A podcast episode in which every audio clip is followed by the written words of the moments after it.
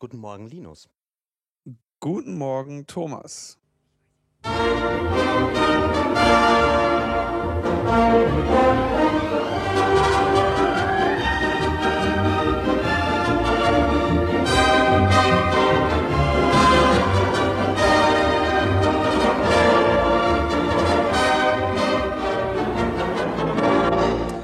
Logbuch Netzpolitik, Folge Nummer 139. Tim ist verhindert und äh, die Themensuppe kocht über. Deswegen habe ich mir heute den Thomas mal wieder als Gast eingeladen. Morgen, hallo. Thomas Lohninger, bekannt als, äh, ja, als was bist du eigentlich bekannt? Als Netzneutralitätsaktivist und als Geschäftsführer des AK Vorrat Österreich, oder? Wenn ich mich nicht täusche. Genau, genau. Ich habe das Hobby zum Beruf gemacht und inzwischen ähm, ja, mache ich wirklich Vollzeit Netzpolitik. Und das ist eigentlich ganz schön.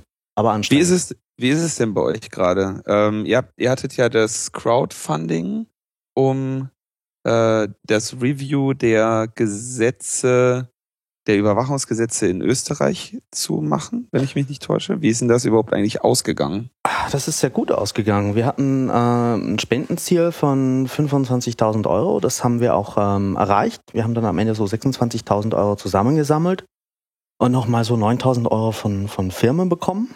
Und ähm, ja, also ähm, dafür, dass es Österreich ist, hat es wirklich gut funktioniert. Und ähm, wir sind jetzt eigentlich, also ich bin jetzt seit einem halben Jahr circa äh, in dem Job und natürlich ganz viel Vereinsmeierei, Strukturen aufbauen. Aber das Tolle ist, dass wir halt wirklich ein cooles Team sind, wo vor allem auch ein paar extrem fähige Juristen dabei sind und deswegen geht da eigentlich irrsinnig viel weiter in dieser Überwachung Staat Gesamtrechnung, die das ja eigentlich ist, was wir machen. Wir greifen dieses Konzept auf, was äh, der deutsche Verfassungsgerichts bei der Abschaffung der Vorratsdatenspeicherung mal geprägt hat. Und wenden das mal auf Österreich an und schauen uns genau an, welche Gesetze, welche Überwachungstechnik, welche Spielzeuge gibt's da so? Und inwieweit ist das eigentlich noch alles auf dem Boden der Verfassung? Und wie könnte man sowas denn nicht evaluieren? Das ist sicherlich eine sehr frustrierende Aufgabe. Ich bin froh, dass ihr da ein Funding für bekommen habt. also vor allem, wenn man sich die äh, Entwicklung der letzten Tage mal wieder anschaut. Ähm, ja. ja, ich meine, teils, teils. Also klar, man sieht irgendwie, dass äh, trotz Snowden, trotz allem, was wir wissen, geht die Welt immer noch genau in die falsche Richtung. Aber es gibt mir insofern ein bisschen Hoffnung, als dass wir sehen, ähm, zumindest in unserer Community gibt es langsam Antworten, wie man denn vielleicht die Überwachung wieder auf den Boden der Verfassung zurückholen könnte. Und ja gut, diese Geheimdienste einfangen ist nochmal ein viel größeres Problem, aber zumindest mal so den, den Bereich, der im Lichte passiert, äh, auf Basis der Gesetze, ähm, dass man da irgendwie Instrumente entwickelt, die ähm, die höchstgerichtlichen Urteile auch in Betracht ziehen, das ist schon irgendwie eine ganz spannende Aufgabe am Puls der Zeit. Und es gibt aber auch lustige Aspekte. Wir kriegen jetzt dann bald ähm, Anfang Mai, ähm, wir, haben, wir haben ganz viele parlamentarische Anfragen gestellt. Das ist sowas wie eine kleine Anfrage bei euch. Wie, das dürft ihr einfach machen? Nee, wir haben uns da zwei Oppositionsparteien dazugeholt, die Grünen und die Neos. Und wir haben einfach so mal an die 500 Fragen geschrieben und die dann über die zwei Parteien eingereicht. Und da kriegen wir jetzt dann bald die Antworten zurück. Und das gibt sicher viel Sprengstoff, äh, wie das denn so ausschaut mit Staatstrojaner, IMSI-Catcher, Online-Überwachung, den ganzen hübschen Themen in Österreich. Ja, wer zu viele Fragen stellt, kriegt ja leider auch dann immer viele unschöne Antworten. Ne? Das, das ist, das, ich glaube, das riecht nach Arbeit. Oh ja, das Schöne ist, es ist genau während der Republika, wo die Antworten kommen. Das heißt, schöne Doppelbelastung.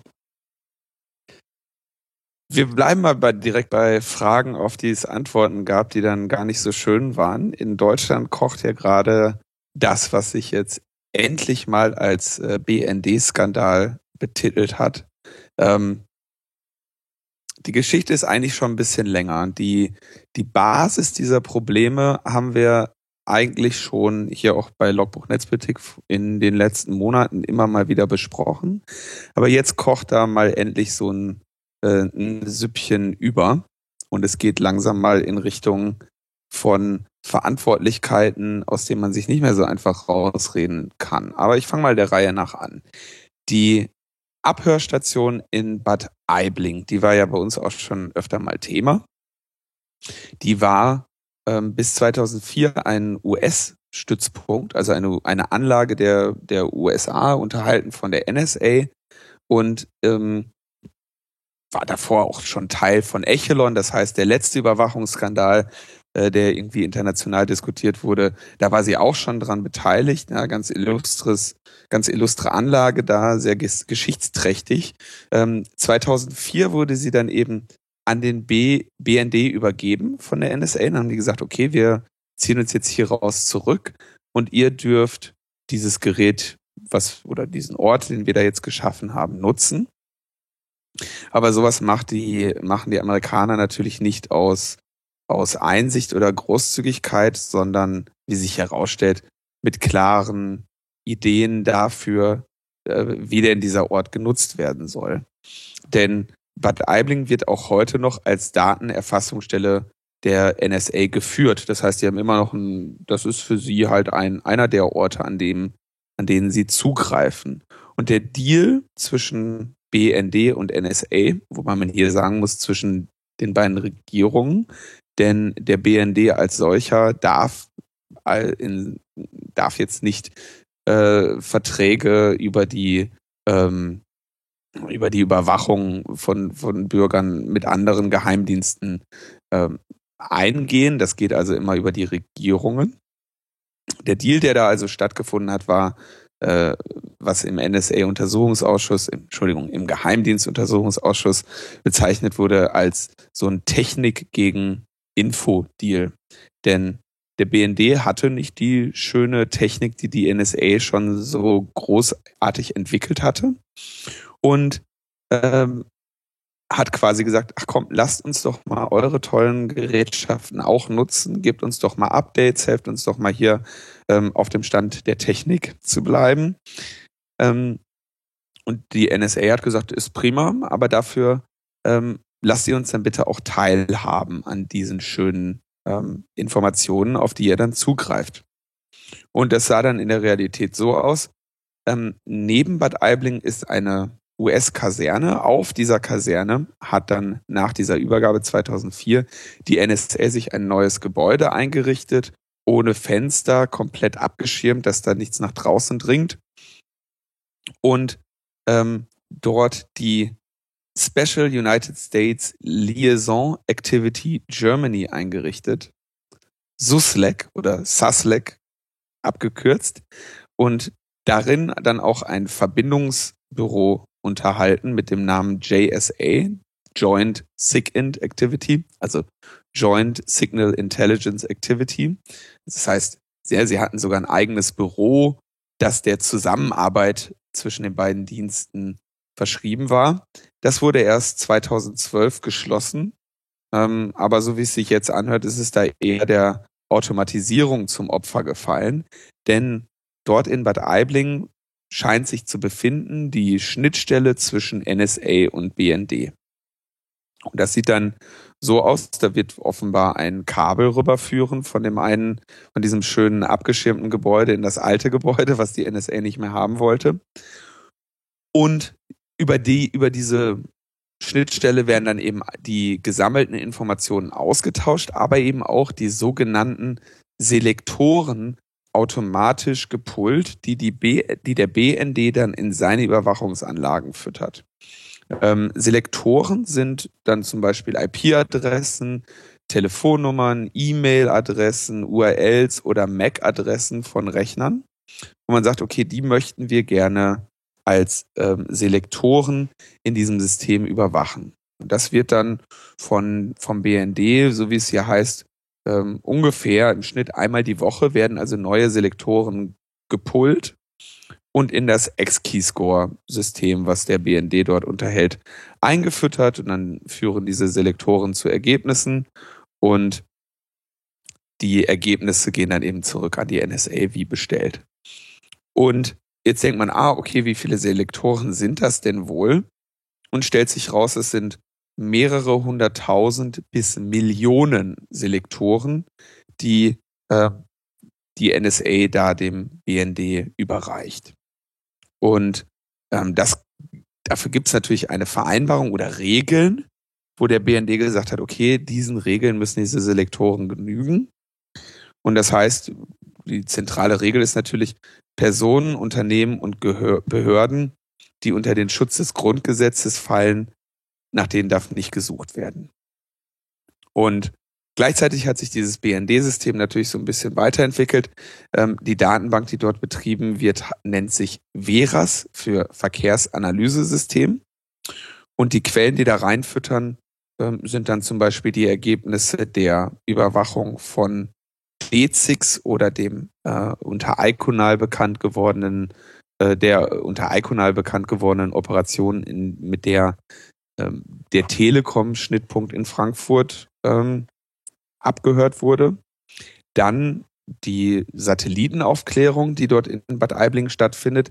Dort auf dem Gelände stehen insgesamt neun Radome. Radome sind diese schönen ähm, Zelte, also eigentlich sind das Zelte, die, ähm, die einerseits dem Schutz der Anlagen vor Witterung dienen und natürlich auch dem Sichtschutz ähm, so dass nicht einfach jemand vorbeifährt und Fotos von den Antennen macht, wie das bei euch der, ähm, der Möchel. ehrenwählte Erik, Erich Möchel gemacht hat. Ähm, und dann natürlich auch die Auslandsabgriffe, die der BND so unterhält, denn der BND ähm, überwacht ja auch im Ausland, so ähnlich wie es die NSA eben macht. Und jetzt haben wir ja schon gesagt, es sind also mehrere hunderttausend bis Millionen Selektoren, die da automatisch in das System eingepflegt werden und automatisch die Ergebnisse zurückliefern. Und bereits 2005 ähm, hat der BND dann irgendwie oder haben dann Mitarbeiter des BND gemerkt, dass da zum Beispiel so EADS und Eurocopter mit drin auftauchten. EADS, der äh, Rüstung, das Rüstungs- und Weltraumflugunternehmen. Ähm, Wenn ich das jetzt richtig sage, ist EADS auch oder ist es nur Rüstung? Ich weiß das gar nicht mehr. So viele Abkürzungen jetzt inzwischen, muss man direkt mal schnell googeln. Ich glaube, es ist vor allem ähm, Rüstung, aber auch Luft- und Raumfahrt, sehe ich gerade. Ne, also die, die Airbus-Gruppe alles Mögliche, aber eigentlich natürlich, äh, klar, interessiert die nicht unbedingt. Also mag die natürlich auch interessieren, was, was Airbus so baut, vor allem wenn man sich überlegt, dass da in, äh, in, in Kansas und in verschiedenen US-Bundesstaaten mit Boeing ein Konkurrent arbeitet. Aber natürlich interessieren die sich da insbesondere auch für die Rüstungssachen. 2005 hat man das zum ersten Mal gemerkt, also direkt ein Jahr nachdem die ganze Sache aufgebaut wurde. Und wenn ich freundlich darauf hinweisen darf, vor zehn Jahren. Damals noch unter Kanzler Schröder. Und 2008 gab es dann die erste dokumentierte Meldung ans Kanzleramt, weil ich davon ausgehen würde, dass man das vielleicht auch schon 2005 gemacht hat, aber das ist jetzt momentan nicht Stand der Erkenntnisse. Ähm, 2008 war dann Kanzlerin Merkel schon im Kanzleramt und eine solche Meldung landet dann bei dem Geheimdienstkoordinator, würde man meinen. Das war von September 2005 bis Ende 2009 Klaus-Dieter Fritsche. Das ist so ein Name, den man sich merken sollte, denn überall, äh, wo es irgendwie nach Überwachungsproblemen und Geheimdienst-Scheiße stinkt, ist Klaus-Dieter Fritsche nicht weit. Und 2008 war dann der Bundesminister für besondere Aufgaben, umgangssprachlich Kanzleramtsminister, ähm, in, der, in den ersten drei Viertel des Jahres de Maizière und ab ähm, Oktober dann der gute Herr Pofalla. Beide sind ja den Logbuch-Netzpolitik-Hörern ähm, sicherlich auch in guter Erinnerung. Pofalla war derjenige, der diese Geheimdienstaffäre, ich glaube, nach wenigen Tagen dann äh, für beendet erklärt hat und sich einen schönen Posten bei der Deutschen Bahn ähm, kurz darauf angetreten hat. Ähm, de Maizière ist äh, dem den kundigen Hörern und Hörerinnen bekannt als heutiger Innenminister, wenn ich das jetzt richtig in Erinnerung habe. Ähm, das ist natürlich schon ein bisschen blöd, weil wie gesagt, sie also seit 2008 das Kanzleramt davon Ahnung hat. Da waren es immer noch mal fünf Jahre, bis irgendwann ähm, Snowden in die, in, ins Gespräch kam. Und 2008 gab es dann bei einem Review, wie gesagt, wir reden von mehreren hunderttausend bis Millionen Selektoren, die sich also auch theoretisch die ganze Zeit ändern, beziehungsweise ähm, praktisch die ganze Zeit ändern und theoretisch vor allem die ganze Zeit ändern können. Und bei diesem Review kam dann raus, dass es so insgesamt 40.000 ähm, kritische Selektoren gab, die dann eben aufgefallen sind. Und äh, es ist aber jetzt unklar, ob diese 40.000 kritischen Selektoren auch tatsächlich im Einsatz waren oder ob die gefiltert wurden. Es gab dann wohl auch automatische Filterversuche. Also man kann, kann natürlich davon ausgehen, dass der BND so viel traue ich denen noch zu, wenn sie also einmal feststellen, dass da ein ähm, Selektor mit dabei war, der äh, den Vereinbarungen nicht genügte, dass sie den dann vielleicht auch in Zukunft automatisch gefiltert haben. Aber allein die Zahl 40.000 ähm, ist natürlich, sollte ja jede, jedes Vertrauen für eine Zusammenarbeit da äh, in sich zusammenbrechen lassen. Wie gesagt, das war der Kenntnisstand ähm, 2008. Dann gab es 2013, äh, nachdem die, der, der Snowden über uns alle hereinbrach, nochmal ein Review, wo man dann 2000 weitere problematische Selektoren gefunden hat. Und jetzt ist das natürlich so, man, der Weg, den man da jetzt, den die Bundesregierung da jetzt gerade noch für sich, glaube ich, versucht zu finden, um aus dieser Nummer nochmal rauszukommen, ist halt zu sagen, oh mein Gott, ne, der BND, da sind ein paar Sachen nicht in Ordnung gewesen, das müssen wir jetzt lückenlos aufklären. Aber wie natürlich Beamtenbürokratie funktioniert, ist Verantwortung ähm, wird immer schön schnell nach oben weggereicht. Ne? Also wenn jemand über ein Problem stolpert, dann wird das einfach nach oben berichtet und das ist auch das, das einzig Sinnvolle, was du in so einer Situation tun kannst, weil in dem Moment, wo du es nach oben berichtet hast, bist du aus der Verantwortung raus. Und jetzt ist die Frage, äh, wo endet denn jetzt diese Kette der ähm, Verantwortung? Es könnte natürlich sein, dass der gute Herr Schindler ähm, dem der BND untersteht, da ähm, seiner Verantwortung nicht gerecht geworden ist und gesagt hat, okay, ich verheimliche das, ich, ich reporte das nicht an die nächsthöhere Stelle, aber eben diese Meldung aus 2008 ähm, spricht da schon eine andere Sprache. Jetzt könnte es natürlich sein, dass dann der Herr Fritsche oder der Herr Messier de Maizière die Sache irgendwie im Sande haben verlaufen lassen. Aber irgendwo dort oben, irgendwo an der Spitze des BND und mit großer Wahrscheinlichkeit dann doch eher im Kanzleramt ist die Verantwortung für diese gesamte Problematik zu suchen. Und ich denke, dass auch da im, im Kanzleramt, wo die politische Verantwortung dafür sowieso liegt, unabhängig davon, ob jetzt vielleicht ein BND ähm, dann Sachen noch verheimlicht hat, wonach es eben im Moment nicht aussieht, die ähm, dieser Skandal eben auch richtig aufbewahrt ist. Und das ist jetzt mal, jetzt wird's so richtig schmackhaft. Jetzt kommen wir endlich mal an den Punkt. Ich meine, wir haben jetzt schon viele Einzelskandale äh, so in Deutschland behandelt in Folgen dieser Snowden-Enthüllung und der Untersuchung, die sich dann eben im, im Bereich der Geheimdienste und dank des NSA-Untersuchungsausschusses und den kritischen Fragen der dortigen Abgeordneten ergeben haben. Aber das ist jetzt mal so eine Nummer, wo es danach aussieht, dass sie da äh, nur mit großer Anstrengung ihre Schlinge nochmal aus dem Kopf kriegen, äh, ihren Kopf nochmal aus der Schlinge kriegen. Und das ähm, sehe ich natürlich mit einer äh, mit, durchaus mit einer Genugtuung, aber es ist natürlich gleichzeitig auch ein absolut schockierend. Ja, also ich, ich schwanke da jetzt so. Ich meine, das ist ähm, auf eine gewisse Weise ist wahrscheinlich jemand, der 2015 einen solchen Zusammenhang nicht vermutet und ähm, nicht vermutet hat und entsprechend jetzt noch wirklich überrascht oder schockiert ist, ähm, das ist wahrscheinlich schon eher ziemlich naiv. Ähm, Gleichzeitig ist es wahrscheinlich auch naiv zu hoffen, dass sich jetzt deshalb nochmal irgendwas ändert. Aber wir werden gespannt bleiben dürfen. Ich meine, ähm, korrigiere mich, aber der Bericht kam doch irgendwie von, von Spiegel, oder? Die haben diese Geschichte nach außen getragen. Und ich, ich finde es irgendwie bemerkenswert, dass es hier scheinbar diese Meldung gab. Hier werden Selektoren verwendet, die offensichtlich gegen unsere eigenen Interessen verstoßen und sogar illegal in Deutschland sind. Also die Meldung wurde gemacht. Es ist das Bewusstsein da. Das ist nicht nur ein rein vollautomatisierter Prozess, sondern es hätte die Möglichkeit gegeben, da politisch verantwortungsvoll zu handeln an dieser Stelle.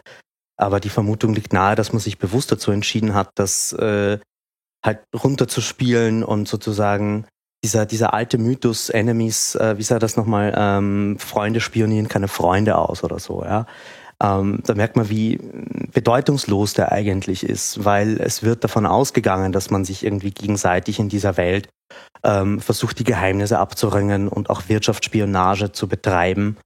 Und äh, insofern wird es dann auch noch mal ein Stückchen klarer, wieso man dann zum Beispiel ähm, von so vielen Staaten aus äh, keine Konsequenzen äh, gegenüber den Briten gefordert hat, als klar wurde, dass äh, der dortige Geheimdienst GCHQ ähm, genauso auch auf äh, Bündnispartner und auch innerhalb der EU scheinbar Dinge getan hat, die man eigentlich so von Partnern nicht erwarten würde. Ja, ähm, also die, um das kurz zu korrigieren, ich glaube, der ursprüngliche Artikel, in dem diese gesamte Zusammenarbeit äh, Bad Aibling und so behandelt wurde, das war ein Artikel in der Süddeutschen Zeitung schon vor mehreren Monaten, wenn nicht sogar schon in einem Jahr. Mhm. Ich weiß aber nicht mehr genau, welcher das war. Müsste ich mal gucken, ob ich den noch in den Shownotes äh, identifiziere äh, und verlinke. Ähm, diese Ergebnisse, die jetzt diskutiert werden, sind aber eher Ergebnisse, die sich aus der Befragung im äh, Untersuchungsausschuss nochmal ergeben haben. Und die wiederum bezogen sich dann relativ viel auf diesen ursprünglichen Artikel der Süddeutschen Zeitung. Mhm. Aber natürlich, klar, also es wäre halt auch sinnlos, sich, also ich meine, diese ganzen Ausgaben, ja, das ist ja nicht billig, diese ganze Überwachung. Das ist ja teures Equipment. Und das sind, da wird relativ viel Geld ausgegeben. Und ähm, es wäre halt ähm, fast schon fahrlässig, so viel Geld auszugeben, ohne sich irgendwelche Gedanken äh, zur Remonetarisierung des gesamten Unterfangens zu machen. Ja, und wenn du halt schon irgendwie ähm, ein, ein Land vollständig überwachst, dann ist es natürlich ähm, naheliegend, ähm, da wenigstens irgendwie auch noch ähm, ein bisschen Wirtschaftsspionage zu betreiben, um ähm, deiner nationalen Wirtschaft irgendwie zumindest ähm, ein bisschen zu helfen, ja, und sicherzustellen, dass, dass du da ähm, Arbeitsplätze äh, bewahren kannst, ja. Ja, aber das, ähm, ich meine, es hat ja Ganze auch wieder so, so ein Grundproblem äh, des europäischen Selbstverständnisses, weil ich meine, ERDS ist ein äh, europäisches Unternehmen, das ist nicht nur Deutschland und Frankreich, da sind viele Länder beteiligt, die Niederlande ganz stark. Und äh, das ist natürlich dann auch ein Vertrauensbruch äh, innerhalb der EU. Ich meine, wie sollte sich jetzt zum Beispiel, wie sollten sich die Niederlande oder Frankreich jetzt korrekterweise ja. verhalten? Es ist ja auch irgendwie eine beschissene Situation, wenn du äh, niemandem mehr trauen kannst. Ja, so ist es. Das ist der Scheiß mit diesen Geheimdiensten. Also, wie gesagt, es ist offenkundig demokratiefeindlich, es ist offenkundig ähm, schädlich und Geheimdienste existieren ähm, natürlich zum Schaden anderer Interessen. So. Und diese, dieser Mythos, dass sie das aber irgendwie auf dem, auf der Basis einer Verfassung tun oder ähm, mit dem einzigen Ziel des Schutzes, ich glaube, mit an denen kann ja jetzt nun wirklich nicht mehr ernsthaft jemand glauben. Ich weiß, es gibt da so ein paar äh, so eine kleine ähm, eingeschworene Gemeinschaft von von Snowden-Truthern, die halt jetzt auch irgendwie, ähm, wo habe ich das denn gelesen? Ich glaube in, in der FAZ, wo dann wieder stand, ja, und wir haben wieder mal gesehen, eine Massenüberwachung findet nicht statt, denn es sind ja nur ähm, irgendwie ein paar hunderttausend bis Millionen Selektoren, über die die gesamte Kommunikation gekämmt wird. Das ist ja noch keine Massenüberwachung. Also ich meine, da hast du halt ein paar Leute, die, ähm, die da aus irgendwelchen Gründen sich das alles nochmal schönreden wollen, aber dass, dass, dass solche Anlagen da irgendwie nennenswert zum oder mit dem Hauptziel des Schutzes äh, existieren, ist, glaube ich, eine These, die, ähm, die zunehmend äh, unhaltbar wird. Klar. Ja, ich, Sage, ich sage nicht, dass sie nicht auch theoretisch äh, zum Schutz betrieben werden, aber die naheliegenden ähm, zu erreichenden Ziele mit solchen Anlagen ähm, sind eben ganz andere. Und es ist natürlich eine absolute Fahrlässigkeit, ja, wie, äh, wie man sich überhaupt hinstellen kann als Geheimdienst und sagt, okay, ja, wir haben ja so eine Anlage, wir sind selber nicht in der Lage, so eine Technik zu bauen. Wir möchten aber so eine Technik haben und wir gehen dafür das Risiko ein, eben einer, einem fremden Staat, der jetzt nicht dafür bekannt ist, ähm, irgendwelche Verfassungen zu besonders zu achten. Es ist recht nicht die von anderen Ländern oder die Interessen von anderen Ländern, denen da irgendwie so ein überhaupt einen Zugriff drauf zu geben, ist ja schon ein Riesenproblem. Ja, ähm, im Prinzip hätte man sagen sollen: Okay, passt auf, Freunde, wir gucken darauf und wenn wir da was finden, dann sagen wir euch schon Bescheid. Ja, ich meine, das wäre jetzt so eine eine national souveräne äh, Herangehensweise an so eine Zusammenarbeit gegangen äh, gewesen, aber das hat hier ja auch nicht stattgefunden. Ja. Ähm, das Ganze geht zurück äh, auf ein Memorandum of Agreement zwischen Michael Hayden, dem damaligen äh, NSA-Chef, und dem damaligen BND-Präsidenten August Hanning, was sie schon im April 2002 unterzeichnet haben. Ja, da haben sie gesagt, so, wir wollen jetzt mit Bad Aibling nach Taliban und Al-Qaida-Kämpfern such, suchen und in den Krisenregionen Nordafrikas äh, wollen wir natürlich dann auch, äh, die wollen wir auch irgendwie auf der Landkarte halten und also auf der Landkarte unserer Überwachung halten. Und dann ähm, hat eben Hayden gesagt, ja, ja, ähm, wir halten uns an deutsches Recht und nutzen diese Station nur für die Bekämpfung äh, des Terrorismus. Und äh, zumindest eins ist klar, dass die Amerikaner eben diesen diesen Vertrag oder dieses Agreement die ganze Zeit systematisch gebrochen haben.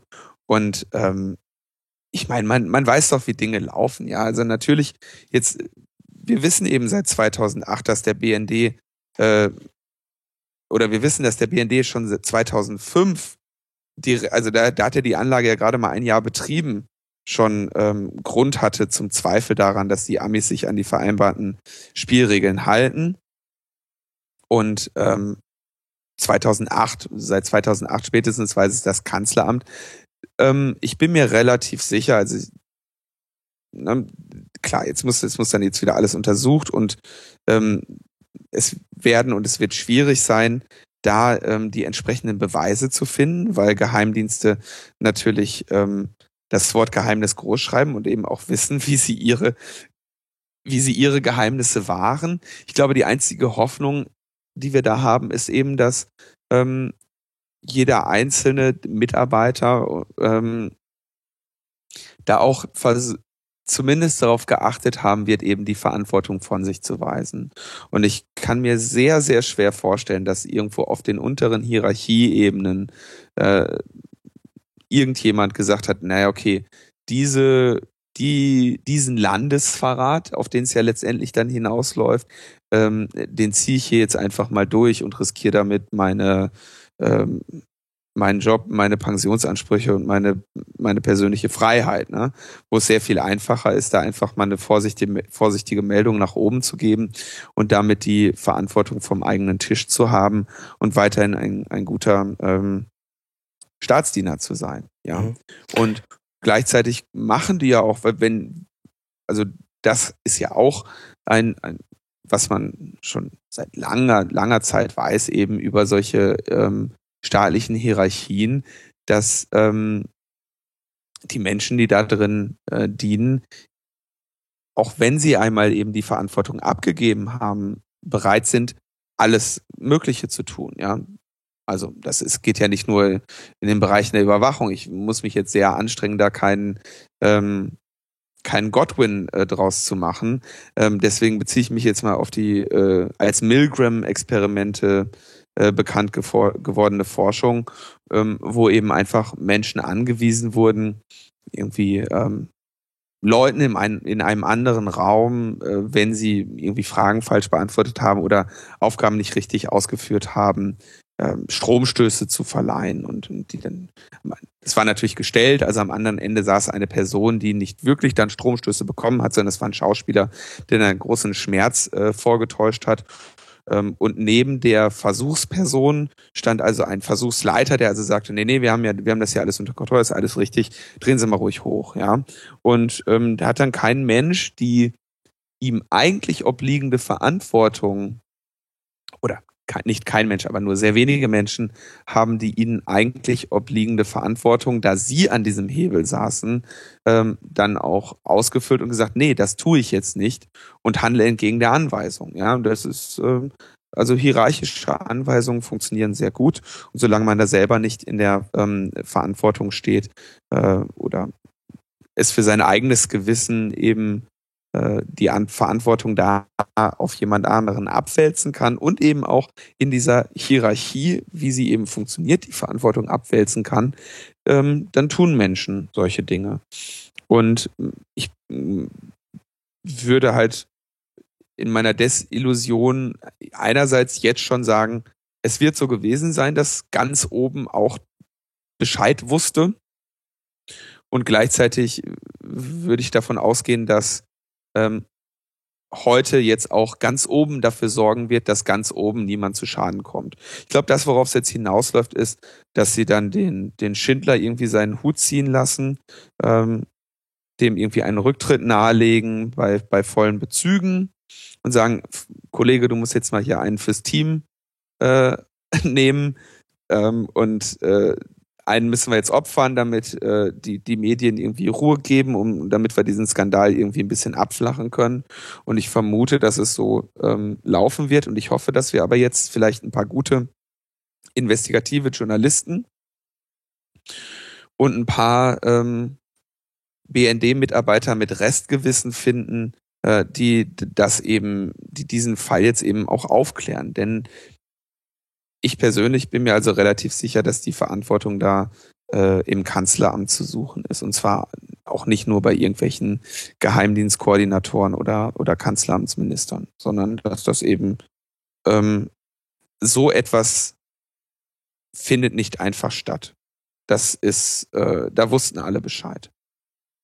Wage ich jetzt mal die steile These. Auch wenn ich schon heraus, wenn ich schon prophezeie, dass genau das, äh, das endgültige offizielle Ergebnis dieser Angelegenheit im Zweifelsfall ein anderes sein wird. Ja, das glaube ich auch.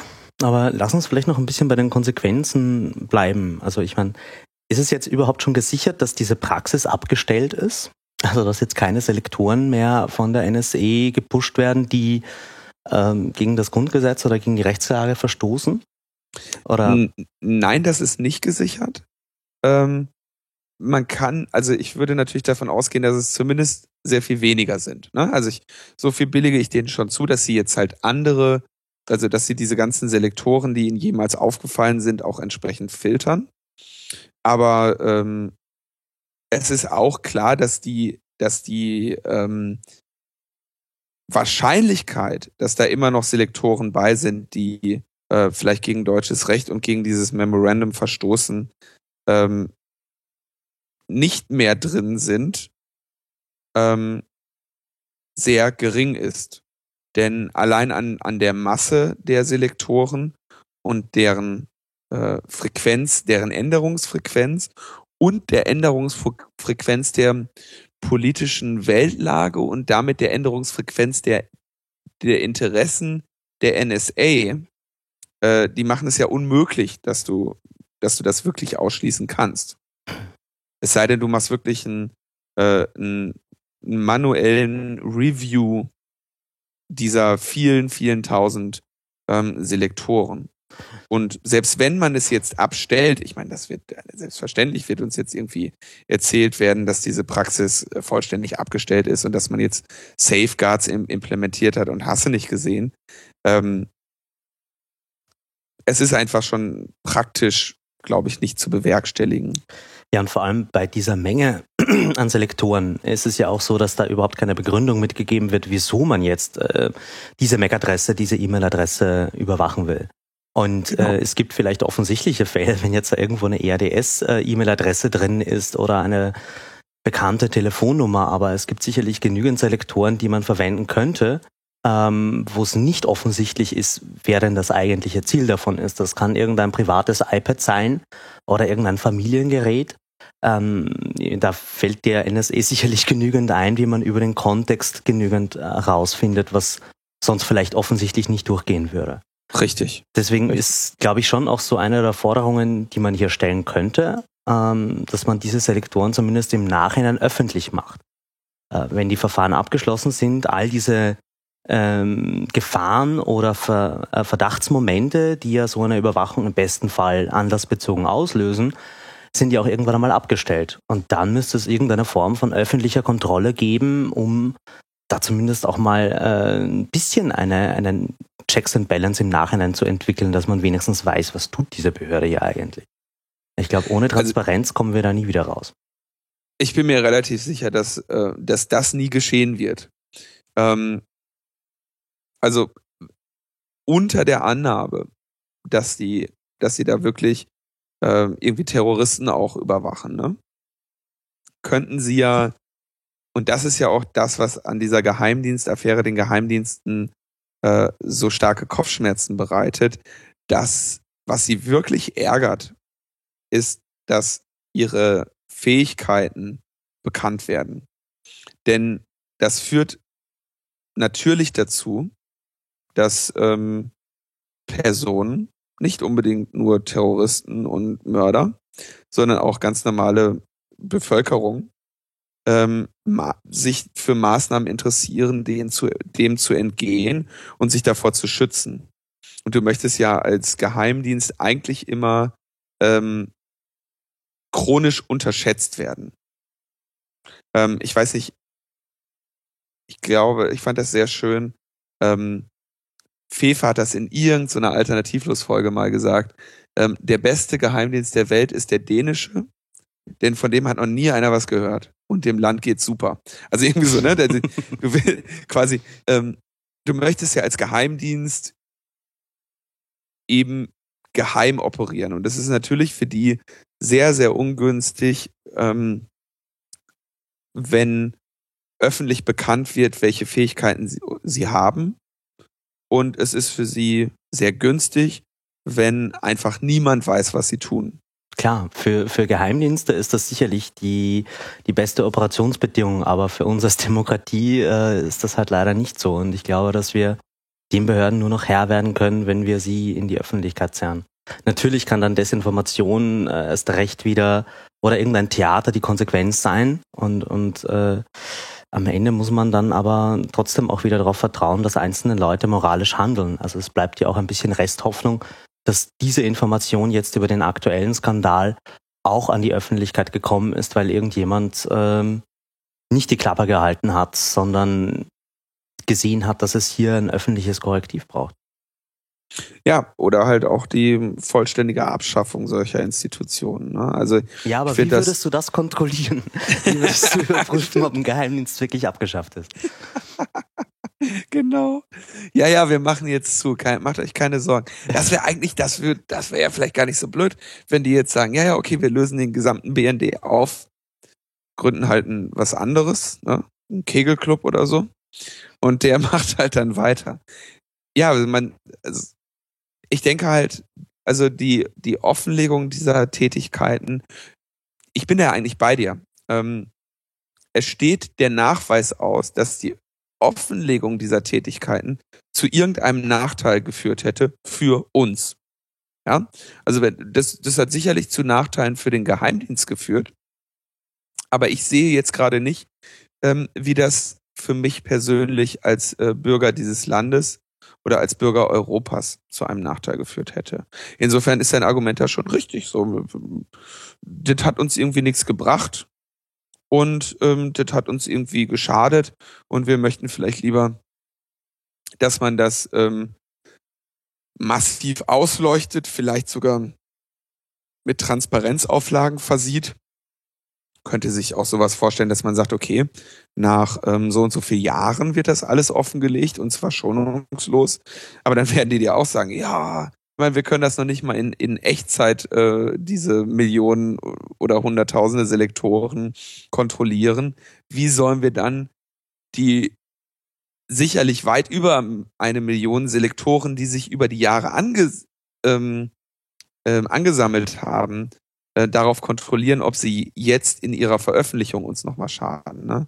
Also ich glaube, dieses gesamte, solange man überhaupt anerkennt, dass es legitime Gründe für Geheimdienste gibt, kommst du immer wieder an diesen Punkt, dass du sagst, okay, sie müssen im Geheimen operieren und deswegen müssen wir ihnen vertrauen. Und das konnte man vielleicht bis vor ein paar Jahren mit einem mulmigen Gefühl tatsächlich auch so noch vertreten. Aber heute ist das, glaube ich, ein Argument, für das man nur noch relativ wenig belastbare empirische Argumente findet. Und das, das glaube ich auch. Also äh, dieses, dieses Grundvertrauen, das ist eigentlich weg. Ähm, die, die Frage ist nur so, diese, diese zwei diffusen Gefühle, die hier miteinander konkurrieren, sind äh, ebenso diese, dieses, diese Angst davor, vor dem unbekannten Feind, vor ähm, dem Terrorismus, vor den Extremisten, das ist ja irgendwie was noch ähm, die Berechtigung schürt davor. Und äh, ich glaube, dass in den Köpfen der meisten Menschen einfach äh, diese Kollateralschäden hingenommen werden, unter Anführungszeichen, ähm, weil man sich halt ansonsten noch viel mehr so dem, dem Unbekannten ausgesetzt fühlt. Und ich glaube, hier bräuchte es halt auch äh, vielleicht eine andere Reaktion auf Terroranschläge, dass wir uns da nicht in unseren Grundfesten äh, jedes Mal äh, so erschüttert fühlen, weil klar, ich meine, äh, wenn wir zurückdenken an, an Paris und Charlie Hebdo, äh, natürlich sind unsere demokratischen Grundwerte genau das, was hier im Ziel dieses Angriffes stand, aber kein Terroranschlag der Welt äh, hat die Macht, unsere demokratische Grundordnung umzustürzen. Das tun wir im Nachgang dieses Angriffes für die Terroristen. Ja. Und würden wir das erkennen, dann hätten wir vielleicht auch ähm, eine Mehrheit in einer Demokratie, um anders mit diesen Geheimdiensten umzugehen und da halt einfach eine Verhältnismäßigkeit einzufordern. Es sagt ja niemand, dass man sie wirklich abschaffen will, sondern ähm, es, es braucht halt einfach eine demokratische Kontrolle, eine nachgelagerte Transparenz äh, und Konsequenzen auch auf personeller und funktionaler Ebene, wenn dieses System Scheiße baut.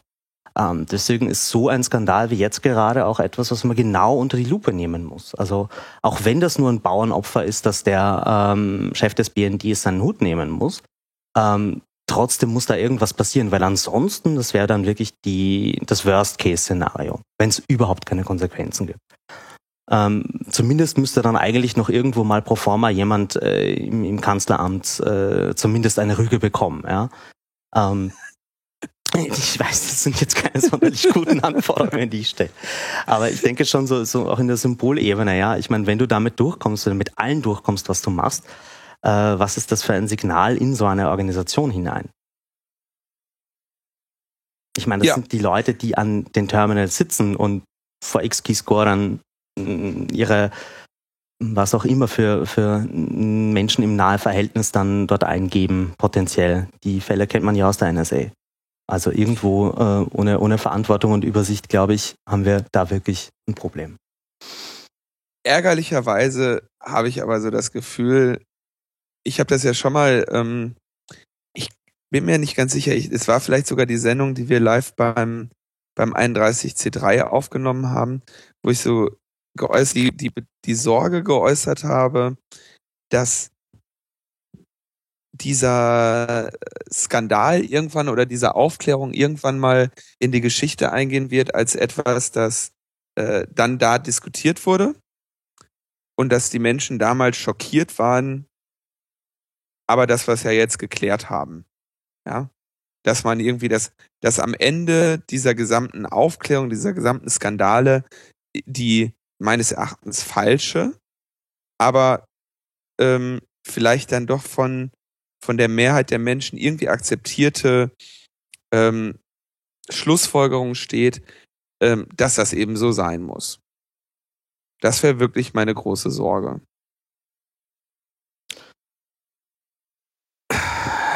Ist immer die Frage, ja, wie geht denn die Geschichte weiter? Also, ähm, ich meine, wirklich, ich weiß nicht, ob man diese Analogie wirklich so sauber ziehen kann, aber ich meine, spätestens dann, wenn ein System ins Totalitäre abgleitet und seine Macht wirklich augenscheinlich mit, mit, mit, mit äh, Menschenrechtsverletzungen missbraucht, dann gibt es meistens so einen gewissen Backlash. Ähm, und vielleicht muss so ein Geheimdienstsystem mal wirklich massiv auch missbraucht werden. Ich meine, da könnte man auch argumentieren, in Iran hatten wir so etwas in der grünen Revolution, in Ansätzen zumindest, wo auch ähm, Leute einfach verschwanden aufgrund von ihrer Internetaktivität, weil sie sich da auf Facebook einen Protest angeschlossen haben, ohne Verfahren, ohne dass Angehörige erfahren, erfuhren, was mit denen dann los war. Ähm, ich glaube schon, man braucht diese Beispiele, dass man, dass man dann auf die realen Gefahren von, von solchen unkontrollierten Behörden hinweisen kann. Ähm, ist aber ja, eine ohne, große ohne Einsicht, Frage. die wir da von unseren Politikern fordern, keine Frage. naja, also man merkt, wir, wir sind jetzt, ich glaube auch so ein bisschen, bisschen ja, ich, also ich bin mal gespannt. Also ich hoffe, dass da jetzt noch ein paar Kopf, Köpfe rollen. Und ich hoffe, dass diese, dass die öffentliche Debatte da jetzt nochmal wirklich auch an Fahrt gewinnt. Ähm, ist das eigentlich in diesem Geheimdienst NSE-Untersuchungsausschuss auch so, dass der Vorschläge macht, wie man das Ganze reparieren könnte, das System? Also gibt es da am Ende irgendwie so einen Forderungskatalog, was jetzt als Reform kommen muss, mit dem ihr dann in den Wahlkampf ziehen könnt? Das kann ich dir noch nicht mal genau sagen, ob, also ein Untersuchungsausschuss hat ja in der Regel, legt er am Ende einen Untersuchungsbericht vor. Und aus diesem Untersuchungsbericht ähm, leiten sich natürlich dann ähm, entsprechende politische Forderungen ab. Aber wirklich ähm, da, ähm, also die Hauptarbeit liegt auf jeden Fall in dem Aufklären. Und ähm, was sie halt heute machen, die ähm, warte, wie das Wort, das ist so ein interessantes Be Wort, Beweisantrag oder sowas. Also das ist das, das ist deren Ermittlungsinstrument. Mhm. Ähm, ich muss mal ganz kurz sagen, ja, ähm, dass der, also der, der, ich glaube, das war der Begriff, den ich da, der, den ich da so komisch fand, aber ähm, das scheint der zu sein. Äh, genau, der, der, also die, die ähm, Mitglieder in diesem NSA-Untersuchungsausschuss äh, stellen also Beweisanträge. Und diese Beweisanträge ähm, sind dann eben, ähm, die lenken die Ermittlungen dieses, ähm, dieses äh, Untersuchungsausschusses. Mhm. Und ja, am Ende stehen da Berichte. Ich meine, wir haben ja in Deutschland Untersuchungsausschüsse zu, all, Ausschüsse zu allem möglichen Quatsch, ja. Also irgendwie, ja, dieser, äh, äh, dieser, diese Flughafenruine, die wir uns da außerhalb von Berlin irgendwie hingestellt haben, ja, ist auch ein Untersuchungsausschuss. Ne? Die müssen dann am Ende, die sollen dann rausfinden, was ist da schiefgelaufen, wer ist dafür verantwortlich. Ne? Und genauso soll das jetzt in diesem NSA-Untersuchungsausschuss auch sein. Ich bin mir auch sicher, dass der inzwischen, wir haben den ja auch streckenweise hier ähm, auch gerne mal belächelt, aber inzwischen ist dieser äh, Untersuchungsausschuss, glaube ich, einigen ähm, Leuten ein, ein ziemlicher Dorn im Auge. Und ich glaube, die, die Konsequenzen, die dann aus der Untersuchung gezogen werden, die, die ergeben sich dann eher aus dem, aus dem öffentlichen Diskurs und aus dem, dem Handel einer Regierung, ähm, die sich eventuell dann eben auf, auf Empfehlungen eines, eines Berichtes oder so äh, berufen mag. Aber grundsätzlich ist jetzt nicht die Aufgabe des NSA-Untersuchungsausschusses, das Problem zu lösen, sondern das Problem erstmal überhaupt vollständig zu untersuchen. Und irgendwie sieht es nicht so aus, als wären die ja irgendwie in der Nähe des Endes angekommen. Ne? Mhm. Also meine Hoffnung ist halt so ein bisschen, dass man das zum Wahlkampfthema machen kann und dass es äh, vor allem für Oppositionsparteien Profilierungsmöglichkeiten bietet, da mit einer Forderungsliste, die irgendwie auch abgesegnet ist, die Sinn macht und nicht nur Maskerade ist, in den Wahlkampf zu ziehen, weil äh, ich glaube, da, da gibt es schon durchaus Potenzial, äh, in der Bevölkerung, dass man, dass man irgendwie zumindest mal irgendwas tut, ja. Ja, du, meine Hoffnung wäre, dass wir irgendwie, dass morgen die Neuwahlen angekündigt werden, weil die gesamte Führungsriege ihren Hut nehmen muss. Ja, das äh, nur ähm, mit den Oppositionsparteien ähm, oder sagen wir so, mit den Oppositionsparteien, die eine Chance auf Regierungsbeteiligung haben. Das ist ja in Deutschland auch so ein Problem. Ne? Also wir haben ja hier so eine Partei, die SPD heißt und ähm, die da ähm, einen Begriff besetzt, der ähm, vielleicht heute eigentlich noch von vielen Leuten oppositionell gesehen wird. Aber hoffen wir mal, dass, dass wir nächste Woche äh, Freudiges zu berichten haben und vielleicht erste Köpfe gerollt sind ähm, und dass wir irgendwie der Hörerschaft ähm, eine, eine eine fröhlichere, hoffnungsvollere Sicht auf diese Dinge geben können. Das wäre doch schön. Nach unserer extrem deprimierenden 31, äh, 31 C3-Sendung können wir dann eine total euphorische Republika-Live-Session machen für Logbuchnetzpolitik. nee, die fällt aus. Ich, äh, ich gehe nicht zur Republika. Ich bin verhindert leider. Ah, ich hätte da leider nicht hingehen können. Ähm, aber wir kommen jetzt zum nächsten Thema. Das nächste ist ein kurzes Thema. Aber wir haben jetzt, also, was steht quasi auf der auf der To-Do-Liste der Bürgerrechtsanwälte in Deutschland und Bürgerrechtsvereine. Wir haben jetzt äh, erst vor kurzem die Vorratsdatenspeicherung da nochmal draufgeschrieben bekommen fürs Jahr 2015. Da wird es also auch wieder eine alle möglichen Klagen, Verfassungsbeschwerden und so weiter geben müssen. Man zwingt uns dazu. Und ähm, dann hat jetzt Holger Münch, der ähm, BKA-Chef, Nachfolger von Herrn ähm, Zirke, ähm, hat jetzt also im Spiegel-Interview angekündigt, ja, ähm, die Quellen-TKÜ, also der Staatstrojaner des BKA, ähm, wird entwickelt und wir sind da guter Dinge, dass wir im Herbst dieses Jahres ähm, einsatzbereit sind und dieses Produkt dann auch den Ländern, also den Landeskriminalämtern, möglicherweise gegen Entgelt zur Verfügung stellen könnten. Also sowas wie Staatstrojaner as a Service. Und ähm, das ist es eigentlich auch schon. Also er hat dann in einem Interview noch gesagt, so ja, ne, wir haben ja ein Problem hier mit den, ähm, mit den, mit der Bandenkriminalität, der organisierten Kriminalität. Denn da gibt's ja Wohnungseinbrüche und Ladendiebstähle, wo gezielt hochwertige Güter gestohlen werden. Und die Täter sind in verschiedenen Bundesländern aktiv.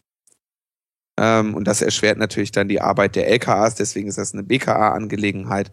Und ähm, deswegen möchten wir dann äh, die Bandenmitglieder, äh, deren Rechner infizieren und Internettelefonie, Messenger-Dienste und E-Mail-Verkehr protokollieren. Hm. Um das nochmal kurz zu ähm, in den Rahmen zu setzen, weil wir einige Zeit nicht mehr über Staatstrojaner äh, gesprochen haben und die Hörerzahlen von Logbuch Netzpolitik ja sowieso einem steten ähm, exponentiellen Wachstum unterliegen, so dass wir auch immer sehr viele Neuhörer und Hörerinnen begrüßen. Ähm, vielleicht nochmal das Problem bei der Quellen-TKÜ und den Staatstrojanern kurz erläutert.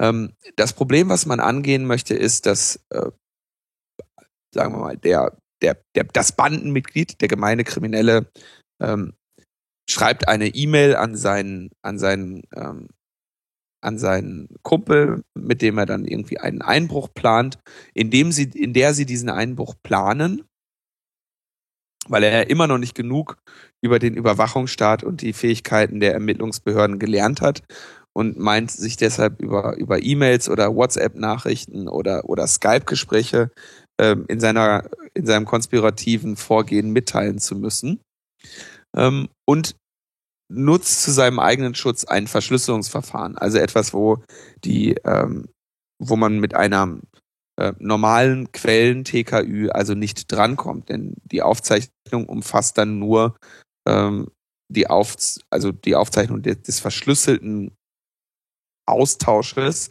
aber natürlich nicht der des Inhalts, der verschlüsselt ist. Und für dieses ähm, technische Problem sucht man also die Lösung, nämlich das Endgerät, mit dem die, diese Kommunikation stattfindet, zum Zeitpunkt, zu dem die Ko Kommunikation stattfindet, ähm, infiziert zu haben, um somit als Trojaner ähm, den Nutzer überwachen zu können, während die Kommunikation stattfindet. Das heißt, ähm, wir beide ähm, nehmen jetzt diese Sendung über Skype auf und äh, planen ja auch hier weiter unsere, unsere kriminellen Mach Machenschaften in einer Verbindung, die im Zweifelsfall so verschlüsselt ist, dass ähm, zumindest ähm, einfache Ermittlungsbehörden da nicht drankommen. Das heißt, zu diesem Zwecke wird dann ein, wird mir ein Trojaner untergejubelt und auch dir, oder mir reicht eigentlich, der dann eben meine Stimme direkt am Mikrofon abgreift und äh, sich so war es, glaube ich, bei dem alten Trojaner der Fall, als Skype-Plugin positioniert, um dann eben dieses Gespräch aufzuzeichnen. Ähnliches eben, äh, wenn ich eine E-Mail schreibe oder was auch immer. Ne? Und natürlich auch bei Mobiltelefonen. Mhm.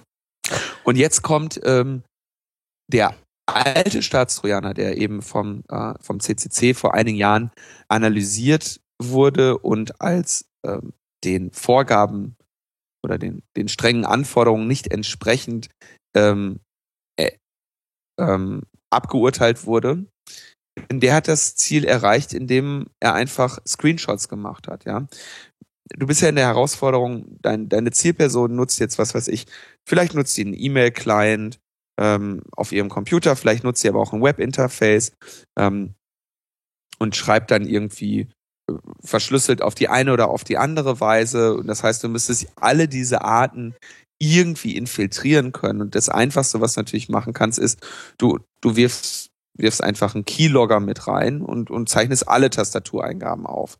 Ähm, das ist aber eben nach höchstrichterlicher äh, Rechtsprechung geht zu weit, weil du damit eben dann auch alle, alle, ein, alle anderen Eingaben, also auch die private Nachricht an Omi und die Passwörter, die die Person so mit eingibt, äh, mit aufzeichnest und damit eben unverhältnismäßig weit in, ähm, in, in, den, in die Privatsphäre dieser Person eindringst. Ähm, der alte Staatstrojaner hat es auch einfach mit Screenshots gemacht. Das heißt, er hat einfach regelmäßig den Bildschirm fotografiert ähm, und dann eben auch natürlich zu Zeitpunkten, äh, wo die Zielperson vielleicht auch gerade mit was ganz anderem beschäftigt war.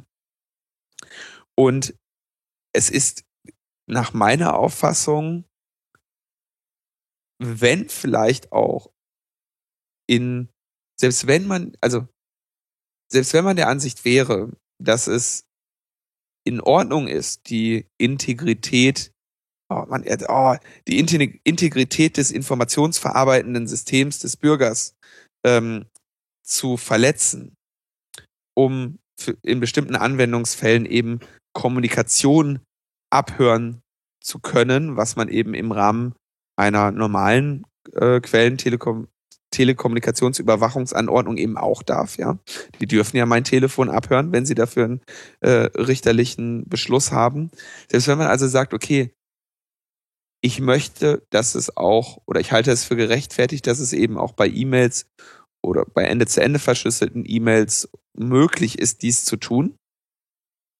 Dann gibt es ein, eine technische Hürde, dass ich als Experte, ich bin ja Experte, der Ansicht bin, dass es nicht möglich ist, etwas so zu bauen, dass es nur dies tut und damit nicht ähm, gleichzeitig sich als, als Beweismittel untauglich erweist. Also ich glaube, es ist grundsätzlich technisch nicht möglich, einen ähm, Staatstrojaner zu bauen oder überhaupt eine Malware zu entwickeln, die den äh, höchstrichterlichen Anforderungen an eine Quellen-Telekommunikationsüberwachung genügt. Hm.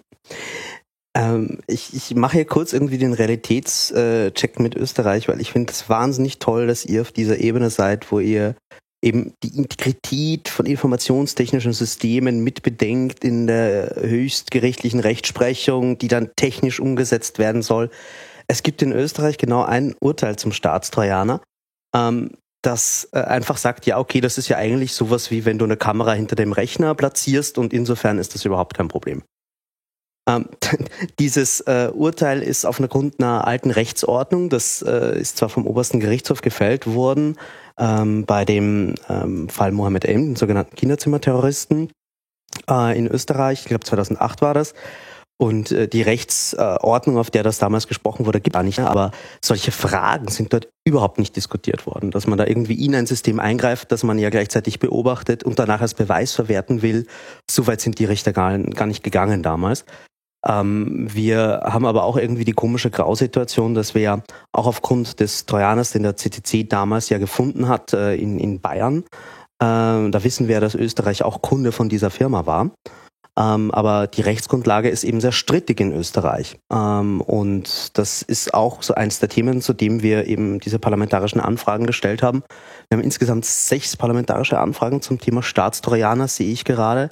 Also das, das wird auch spannend. Wie ist es nämlich überhaupt in Österreich? Auch da ist es schon irgendwie unklar. Also die ganze Debatte ist noch eher in den Kinderschuhen.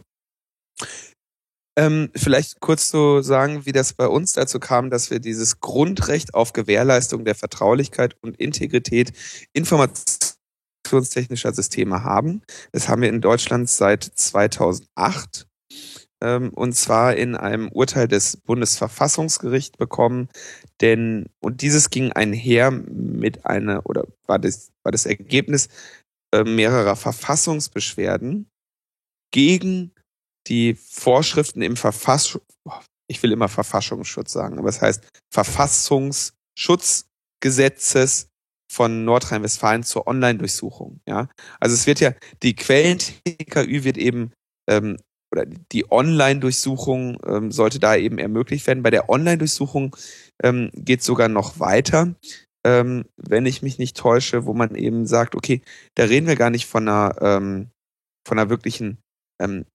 Quellen-TKÜ, sondern da reden wir einfach davon, alles klar, wir wollen gucken, was auf dem Computer ist. So. Und ähm, oder deutsches? Ja, genau. Da, bei der Online-Durchsuchung, das ist die, das ist die Trennung, da sagt man, da wollte man entfernte PCs auf verfahrensrelevante Inhalte hin durchsuchen ohne tatsächlich am Standort des Gerätes anwesend zu sein. Also da ging es darum, wir wollen einfach mal Vollzugriff auf deinen Computer haben. Und da wurde also gesagt, naja, und das dürfen wir ja, also wir können ja auch in deine Wohnung gehen und sie durchsuchen. Und so wollen wir jetzt eben auch ähm, eine, eine, deinen Computer durchsuchen.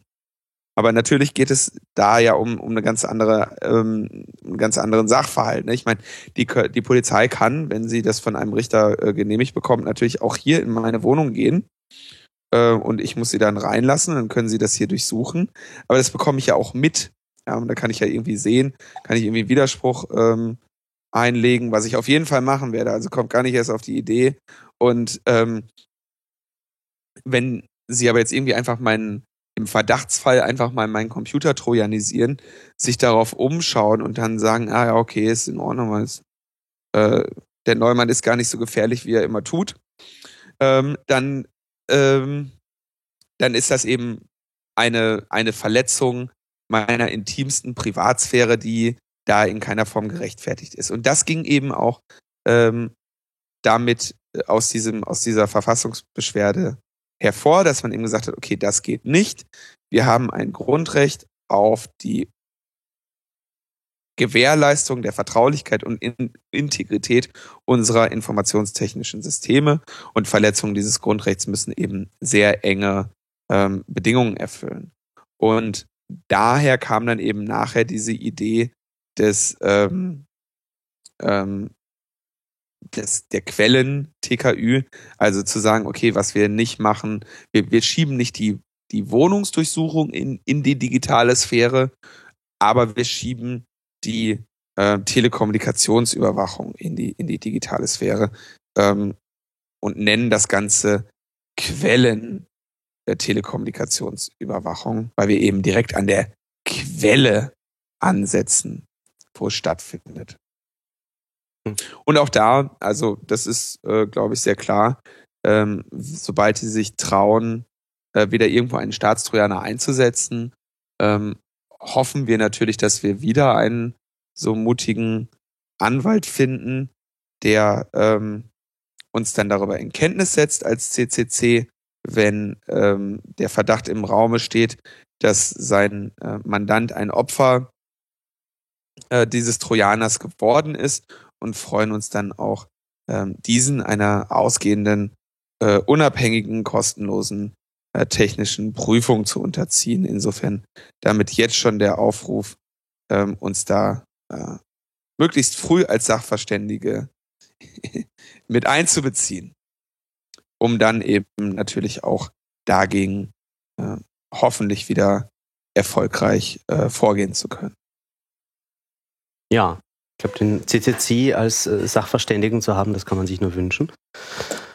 Ach, das ist so schön, dass du das sagst, Thomas, weil ich war doch letzte Woche wieder sachverständig. Aber okay, das ist ein anderes Thema. Das haben wir ja auch schon behandelt. Äh, war ganz nett. Ich war äh, im Innenausschuss mit Herrn Bosbach. Gibt es auch eine Aufzeichnung von. Äh, kann ich auch nochmal verlinken. Ja, ich habe in das Video reingeschaut. Na, da, da musst du nochmal mehr erzählen. Aber wir sind jetzt eh schon irgendwie. Äh, ja, wir sind Zeit. weit drin und wir wollen uns ja auch dem neuen polizeilichen Staatsschutzgesetz in Österreich widmen. Was haben wir denn da Schönes auf euch zukommen? Ja.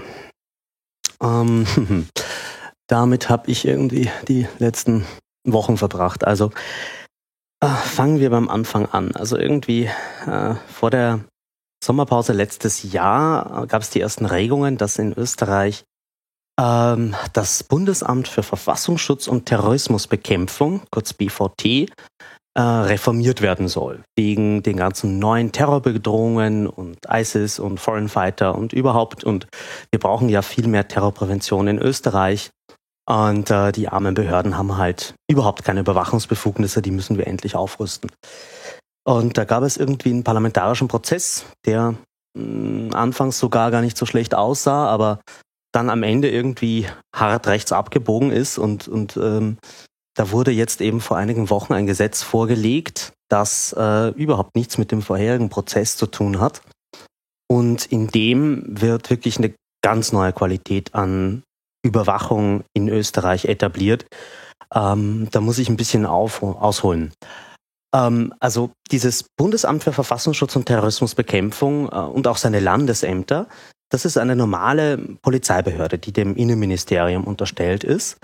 Die bekommt aber mit dieser Reform fast nachrichtendienstliche Befugnisse, was Überwachung angeht. Ähm, und ähm, das begründet sich damit, dass es hier einen ganz neuen Tatbestand gibt, der geschaffen wird. Der nennt sich verfassungsgefährdender Angriff. Das sind grob so 40 Straftatbestände von ähm, Mord, kriminelle Vereinigung, aber auch sowas wie Störung einer Veranstaltung. Ähm, man denkt da so irgendwie an Anti-Pegida-Demonstrationen oder hier in Österreich sehr beliebt die äh, Akademikerball oder NoWKR-Demos, ähm, wo sich irgendwie die, die Rechte Europas in der Hofburg in, in Wien trifft. Da ist immer äh, sehr schön Straßenschlacht, so im Vergleich zu euer 1. Mai, glaube ich, trifft das ganz gut. Ähm, sowas wäre ein verfassungsgefährdender Angriff, weil man damit eine Veranstaltung stört, die vor allem inzwischen ja auch unter der Schirmherrschaft der FPÖ steht, also einer gewählten Partei, die im Nationalrat ist in Österreich. Und die neue Qualität ist nicht nur, dass hier irgendwie eine Palette von 40 Straftatbeständen auf einmal zum Terrorismus gemacht wird, wenn sie aus, Zitat, religiös oder weltanschaulichen Motivationen begangen wird, was auch immer das heißt, also sobald du irgendetwas tust aus religiösen oder weltanschaulichen Motivationen, hast du auf einmal viel höheren Strafrahmen, bist im Terrorismusbereich und eben auch mit einer massiven Überwachungspalette konfrontiert, weil dann fällst du in den Aufgabenbereich ähm, dieses neuen reformierten BVTs, dieses Bundesamtes. Und es ist aber nicht nur solche Straftaten wie eben die Störung einer Veranstaltung äh, von Nazis, die darunter fallen, sondern auch die Bewertung der Wahrscheinlichkeit eines solchen Angriffes ist ausreichender Grund für diese Behörde, um die volle Palette an verdeckten und unverdeckten Überwachungsmethoden gegen eine Person oder Personengruppen einzusetzen. Ähm, das, ist ganz, das Ganze ist gepaart mit der Einführung von V-Leuten, also bezahlten Spitzeln. Die gab es vorher in Österreich auch nicht. Die werden hier mit dieser Reform auch gleich mitgeschaffen. Ähm, mit überhaupt keiner Sensitivität oder Lehre aus den Erfahrungen aus Deutschland von dem äh, NSU-Debakel. Äh, hier ist einfach äh, die, diese Möglichkeit geschaffen worden. Man versucht jetzt irgendwie das noch äh, mit Richtervorbehalt abzuschwächen. Aber das ändert nichts daran. Das ist ein Grund, eigentlich so ähnlich wie das, was wir vorher gerade beschrieben haben mit dem Staatstrojaner. Äh, wenn ich irgendwie jemanden einschleuse in eine Organisation und der ist vom Staat bezahlt, um dort Dinge zu tun, habe ich halt immer die Gefahr, dass der dann natürlich auch diese Organisation in eine gewisse Richtung leiten kann. Ähm, das ist nur so einer dieser Punkte. Ähm, es gibt eine massive Speicherfrist ähm, in dieser Reform. Also alle Daten, äh, die hier gesammelt werden, und das sind nicht nur jede Art von Betriebsdaten, Standarddaten, die bei einem ISP herumliegen, das sind genauso auch Inhaltsauskünfte von mehr oder weniger jedem Server, der in, der in Österreich steht.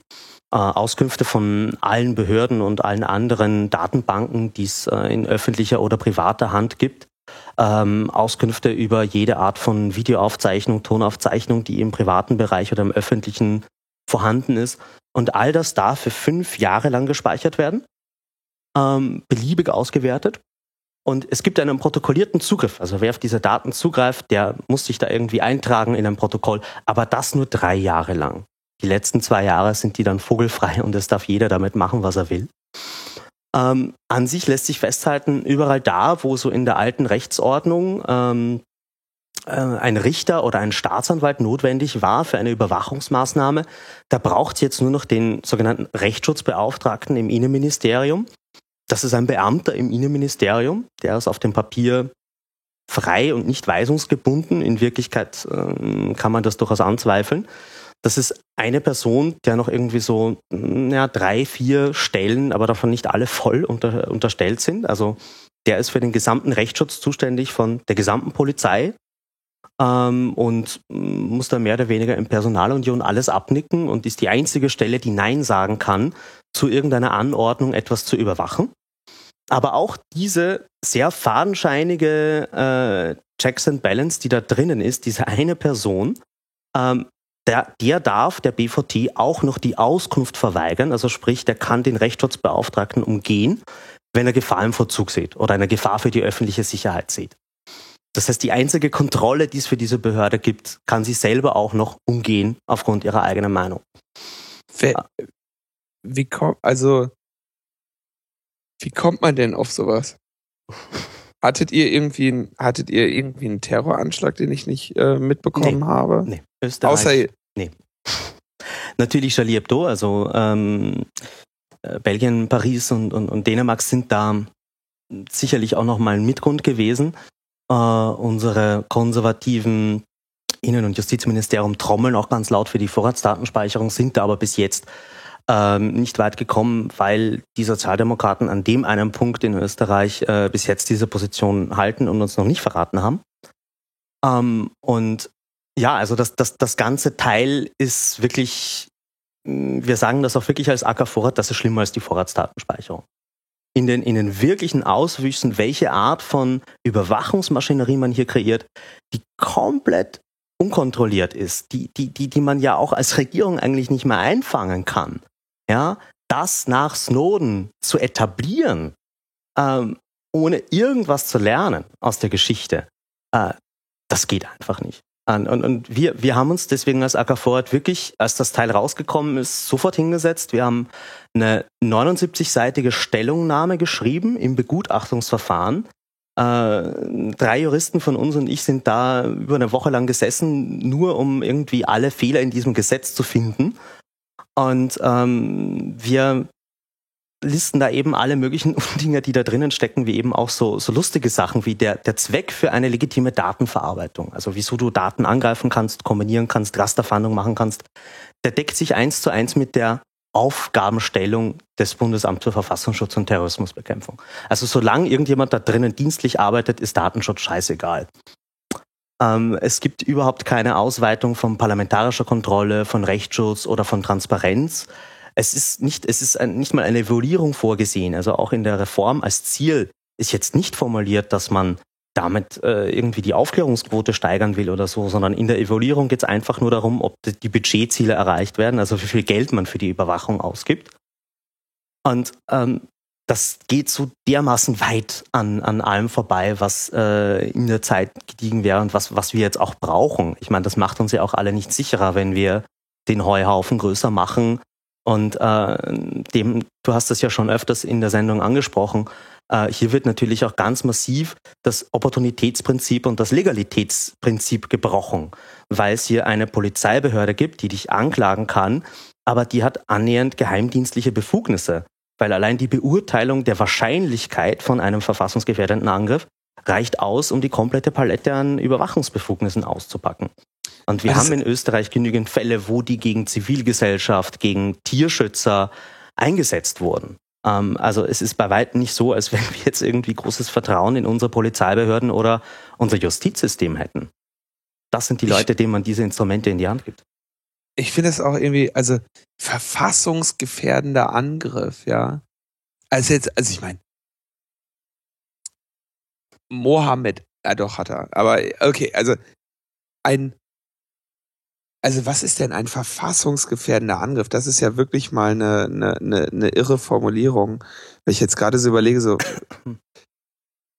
Ähm, es ist, ähm, ich glaube, in Deutschland würde wäre der Begriff eher verfassungsfeindlich. Ja, ja, das ist vielleicht die, die Analogie dazu, aber es, es hat sich nämlich auch der Aufgabenbereich äh, der Behörde, der Behörde geändert mit dieser Reform. Ähm, davor war das eben der, der Schutz der Verfassung der, ähm, das umfasst eben auch unsere aller Grundrechte und die demokratische Grundordnung. In Zukunft ist die Ausgabe dieser Behörde nur noch der Schutz ähm, des Staates und seiner Funktionsfähigkeit. Also hier ist auch die Bevölkerung und ihre Grundrechte auch schon nicht einmal mehr auf dem Papier das, worum es geht. Äh, und das stinkt einfach so dermaßen nach Orwell und, und, und, und Metternich 2.0, dass das ähm, ja, wir, wir sind hier wirklich eigentlich in, in äh, höchsten Aufruhr, ähm, versuchen irgendwie massivst jetzt im laufenden Begutachtungsverfahren äh, von allen Seiten äh, darauf aufmerksam zu machen, was hier in diesem Gesetz drinnen steht.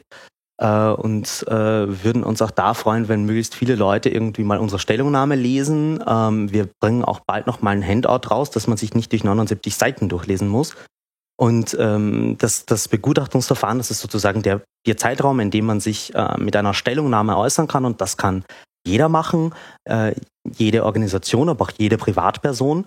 Ähm, das läuft noch bis zum 12. Mai. Und das ist sozusagen der, die, die erste Linie, wo man jetzt nochmal irgendwie schauen kann, dass möglichst viele Leute da mal den Finger drauf halten, äh, weil das Ganze soll noch vor der Sommerpause beschlossen werden.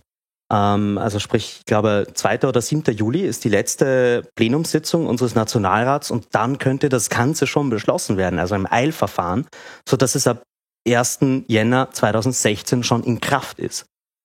Und ja, das ist mehr oder weniger, was ich die letzten Wochen gemacht habe. Ähm, und, und wir hoffen natürlich, dass es hier äh, noch massive Aufmerksamkeit gibt, weil äh, das darf einfach so in dieser Form nicht durchgehen. Wir finden sowieso, das ganze Gesetz muss zurück an den Staat. Äh, hier fehlt nämlich auch schon mal irgendwie die Evaluierung am Anfang, dass man sagt, okay, wo, wo drückt überhaupt der Schuh, wo fehlen Kompetenzen und nicht irgendwie einen Blankoscheck ausstellen. Ähm, und, und da müsste man hier viel gezielter vorgehen äh, mit Augenmaß. Da müsste man auch Zahlen vorlegen. Hier werden auch teilweise Maßnahmen äh, mit die, die sich angeblich bewährt haben, da wird der äh, Bedarf an, an Rechtsschutz oder an zum Beispiel dringenden Verdacht, der gegeben sein muss für eine Überwachungsmaßnahme, wird einfach weggestrichen. Und ähm, das ist komplett der falsche Weg, weil ähm, da werden wahnsinnige Doppelgleisigkeiten geschaffen und äh, jeder Beamte in dieser Behörde kann einfach nur mit der Zeit äh, einen Gottkomplex bekommen, weil er sich halt einfach wirklich nie, an nichts mehr halten muss, außer an irgendwelche internen Vorgaben. Krass. Ich habe gerade, ich habe jetzt gerade gesehen, die 79 Seiten sind nicht der Gesetzesentwurf, sondern eure Stellungnahmen. Genau. Ja, wir, wir haben, also von den 79 Seiten, da ist auch, wir haben eine Excel-Tabelle noch gemacht, wo wir genau auflisten, ähm, welche Straftatbestände dann auf einmal zum verfassungsgefährdenden Angriff werden und wie sich die Überwachungsbefugnisse da ändern. Also dass du dann zum Beispiel für großen kleinen Lauschangriff äh, noch einen Richter brauchst oder keiner mehr oder Staatsanwalt oder eben nur noch diesen Rechtsschutzbeauftragten. Ähm, damit das eben auch möglichst verständlich ist. Wir haben, da haben wirklich viele Juristen dran gearbeitet, aber wir versuchen es allgemein verständlich zu machen. Und ähm, bald kommt hoffentlich nochmal so ein Handout, das das Ganze nochmal prägnant äh, und mit Infografiken verständlich macht. Weil wir haben halt im Moment irgendwie so ein äh, Vermittlungsproblem. Ähm, das Ding war irgendwie in der ersten Woche, nachdem es äh, draußen war, groß in den Medien. Es gab auch nur Kritik. Aber die Regierung ist da halt einfach unbeirrbar. Man muss jetzt einfach genügend Druck aufbauen, äh, sodass sich die äh, Sozialdemokraten, die SPÖ, das vielleicht nochmal überlegt, ob sie da jetzt wirklich zustimmen will. Nochmal kurz die Frage, ähm, also ich kenne das von Gesetzesentwürfen so, dass, also, okay, klar, das, das riecht jetzt eher nach sowas, was man irgendwie äh, schnell durchpeitschen und irgendwie ver verstecken möchte. Aber ich kenne das häufig so, dass zumindest in dem Gesetzesentwurf dann irgendwie so kurz drin steht, was das denn jetzt soll. Also welches Problem meinen Sie denn damit zu lösen? Was, also ist es jetzt gerade mal wieder an der Zeit äh, oder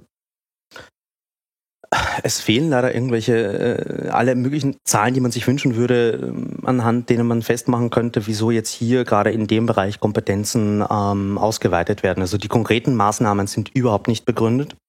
Natürlich ist der Hintergrund ähm, eine Mischung von äh, Foreign Fighters, äh, islamischer Staat, äh, kombiniert mit den, den jüngsten Terroranschlägen in Europa.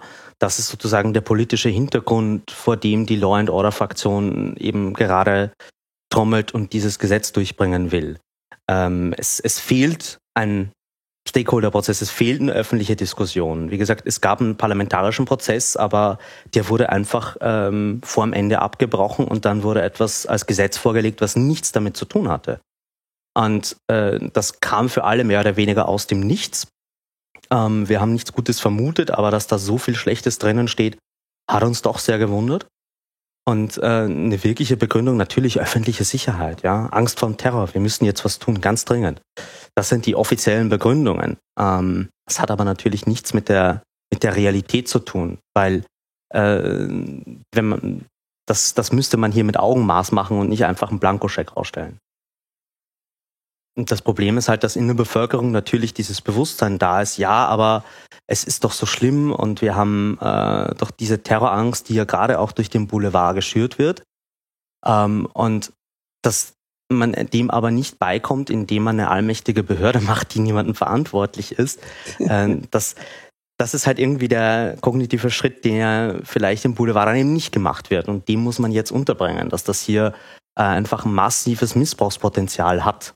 Und ähm, in Österreich ist es leider so, dass äh, Behörden oft in einer gewissen Selbstherrlichkeit, ähm, die vom Duktus her eher noch in die K&K-Monarchie passen würde, ähm, sich einfach Dinge leisten, die schon auf den bestehenden Gesetzen nicht mehr ganz klar einzuordnen sind. Und ähm, mit, mit solchen Kompetenzen ähm, sehen wir einfach, dass, dass der Boden der Verfassung komplett verlassen wird. Ähm, und deswegen gilt es jetzt mal, solange dieses Gesetzgebungsverfahren noch läuft, das irgendwie möglichst früh zu stoppen. Und je früher wir jetzt äh, viel Aufmerksamkeit darauf äh, lenken können und je mehr Leute verstehen, was hier überhaupt in diesem Gesetz drinnen ist, weil ich glaube, das ist der Schlüssel, wenn einfach mal den Leuten klar gemacht wird, ähm, wie unpackbar das ist, was da drinnen steht, dann glaube ich, dass wir schon an, an vielen Stellen äh, die Öffentlichkeit auf unserer Seite haben. Ähm, wir versuchen im Moment halt vor allem viele Stellungnahmen von ähm, anderen Institutionen in Österreich, die viel Gewicht haben, zu bekommen. Dass einfach klar ist, unsere Bedenken werden geteilt. Wir sind nicht nur äh, eine kleine netzpolitische NGO, sondern wir sind wirklich auch hier an dieser Stelle die Speerspitze von einer ähm, größeren Bewegung. Deswegen haben wir uns auch so beeilt damit. Aber Thomas, hast du denn vielleicht auch irgendeine gute Nachricht mitgebracht? Also ich meine, wir haben bis jetzt wir müssen, Äh, äh, zu, zu dem Teil her in den Shownotes findet ihr alles, was ihr braucht, um, um ähm, eine Stellungnahme abzugeben für das Gesetz. Das, können, das, kann, das kann jeder machen und jeder machen. Ähm, und ähm, bei Rückfragen gerne an info.akfora.team. Und mal schauen, wie das ausgehen wird. Das werden wir sehen. Wie gesagt, vielleicht noch vor der Sommerpause ähm, wird, wird da der Groschen schon fallen. Aber ich habe auch wirklich, wirklich gute Nachrichten mitgebracht. Das ist jetzt irgendwie ein harter Schnitt, aber äh, Netzneutralität, ähm, das Thema meines Herzens. Ähm, da hat sich was wirklich Schönes getan. Nicht nur in den USA ist das Thema jetzt irgendwie durch, äh, weil die FCC, äh, die amerikanische Regulierungsbehörde, sich da ja für wirklich gute Regeln durchgesetzt hat, die leider gerade ähm, angegriffen werden von, von den Konservativen. Die Republikaner versuchen das gerade alles irgendwie so im Kongress niederzuringen, aber mh, mm, das ist noch nicht durch. Ähm, auf jeden Fall in den USA haben wir jetzt mal eine starke Bewegung für Netzneutralität und das sieht so aus, als wenn die gerade nach Indien überschwappt. Ähm, in Indien gab es nämlich einen ähnlichen Vorstoß. Da hat nämlich der, äh, die dortige Regulierungsbehörde in Indien Regeln vorgelegt, die auch Netzneutralität abgeschaffen hätten. So ähnlich wie das äh, die FCC ja Anfang ähm, äh, letzten Jahres äh, auch vorhatte. Und äh, damit diese Regeln nicht unwidersprochen sind, hat sich dann eine Comedy-Truppe äh, von Indern äh, mit einem YouTube-Video zu Wort gemeldet und das Thema Netzneutralität äh, wahnsinnig schön und wahnsinnig lustig auf den Punkt gebracht. Das erinnert sehr an das legendäre John Oliver-Video zu diesem Thema. Und ähm, die haben es geschafft, innerhalb von kürzester Zeit eine Million Mails an die indische Regulierungsbehörde zu schicken. Und die sind jetzt gerade irgendwie in Schockstarre. Äh, es haben sich auch schon äh, mehrere Parteien in Indien zu dem Thema geäußert und sind auf einmal für Netzneutralität. Also da ist gerade wirklich so ein Meinungsumschwenk ähm, in der Bevölkerung in Indien und in der Politik äh, für Netzneutralität. Und das, das Bemerkenswerte daran ist, dass es hier halt eben auch ganz klar um Zero Rating geht, also um Preisdiskriminierung, um ökonomische Diskriminierung. Wir wissen ja, du kannst Netzneutralität auf zwei Arten verletzen auf einer technischen Ebene, indem du manche Datenpakete schneller behandelst oder schneller überträgst als andere. Ähm, und eben auch ökonomisch, sprich du hast äh, manche Datenpakete, die teurer sind als andere oder die von deinem monatlichen Volumen abgezogen werden oder eben nicht.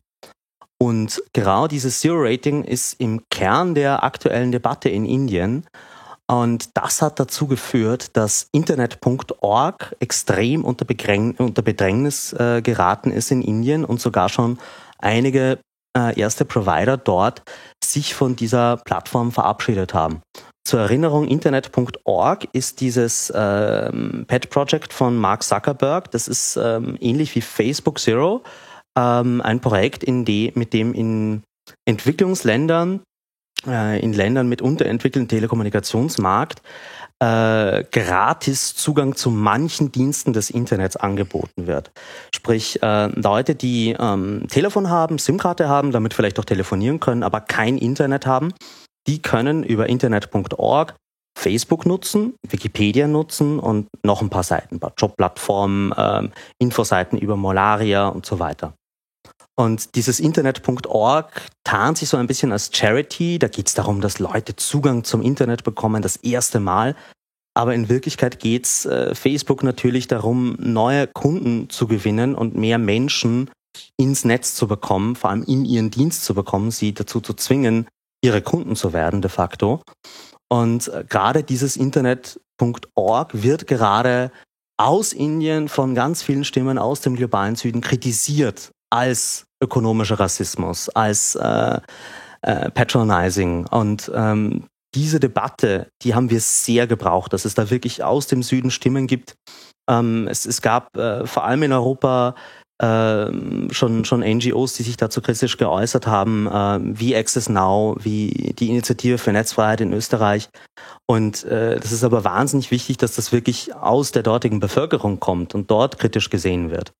Und äh, für Internet.org ist das auf jeden Fall mal ein, ein harter Schlag, ähm, weil sie jetzt eben wirklich mal ins Zentrum der Debatte gerückt werden und endlich auch die ganzen Abhängigkeiten, die über solche Zero-Rating-Angebote in den Entwicklungsländern geschaffen werden, mal durchleuchtet werden. Das ist nämlich immer der Pferdefuß. Das hört sich im ersten Moment so toll an. Menschen, die noch nicht im Internet sind, bekommen auf einmal Zugang zu manchen Seiten, aber äh, dass man damit halt eigentlich nur den eigenen Markt vergrößert, neue Abhängigkeiten schafft, das wird oft nicht dazu gesagt. Und das sind halt eben so langfristige Konsequenzen äh, die man hier ganz klar mit im Blick haben muss.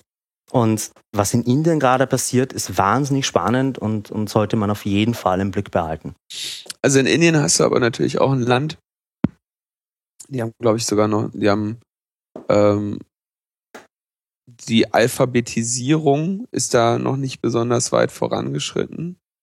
Du hast ähm, 1,3 Millionen, äh, Milliarden ähm, Einwohner dort, die alle möglichen verschiedenen Sprachen sprechen. Du hast ähm, schockierende Armut bei äh, gro in großen, weiten Teilen der Bevölkerung und natürlich so ein ähm, vor allem hat dieser Staat ähm, Schwierigkeiten, diese, diese große Mengen an Bevölkerung halt ähm, mit, mit Bildung zu versehen, ja.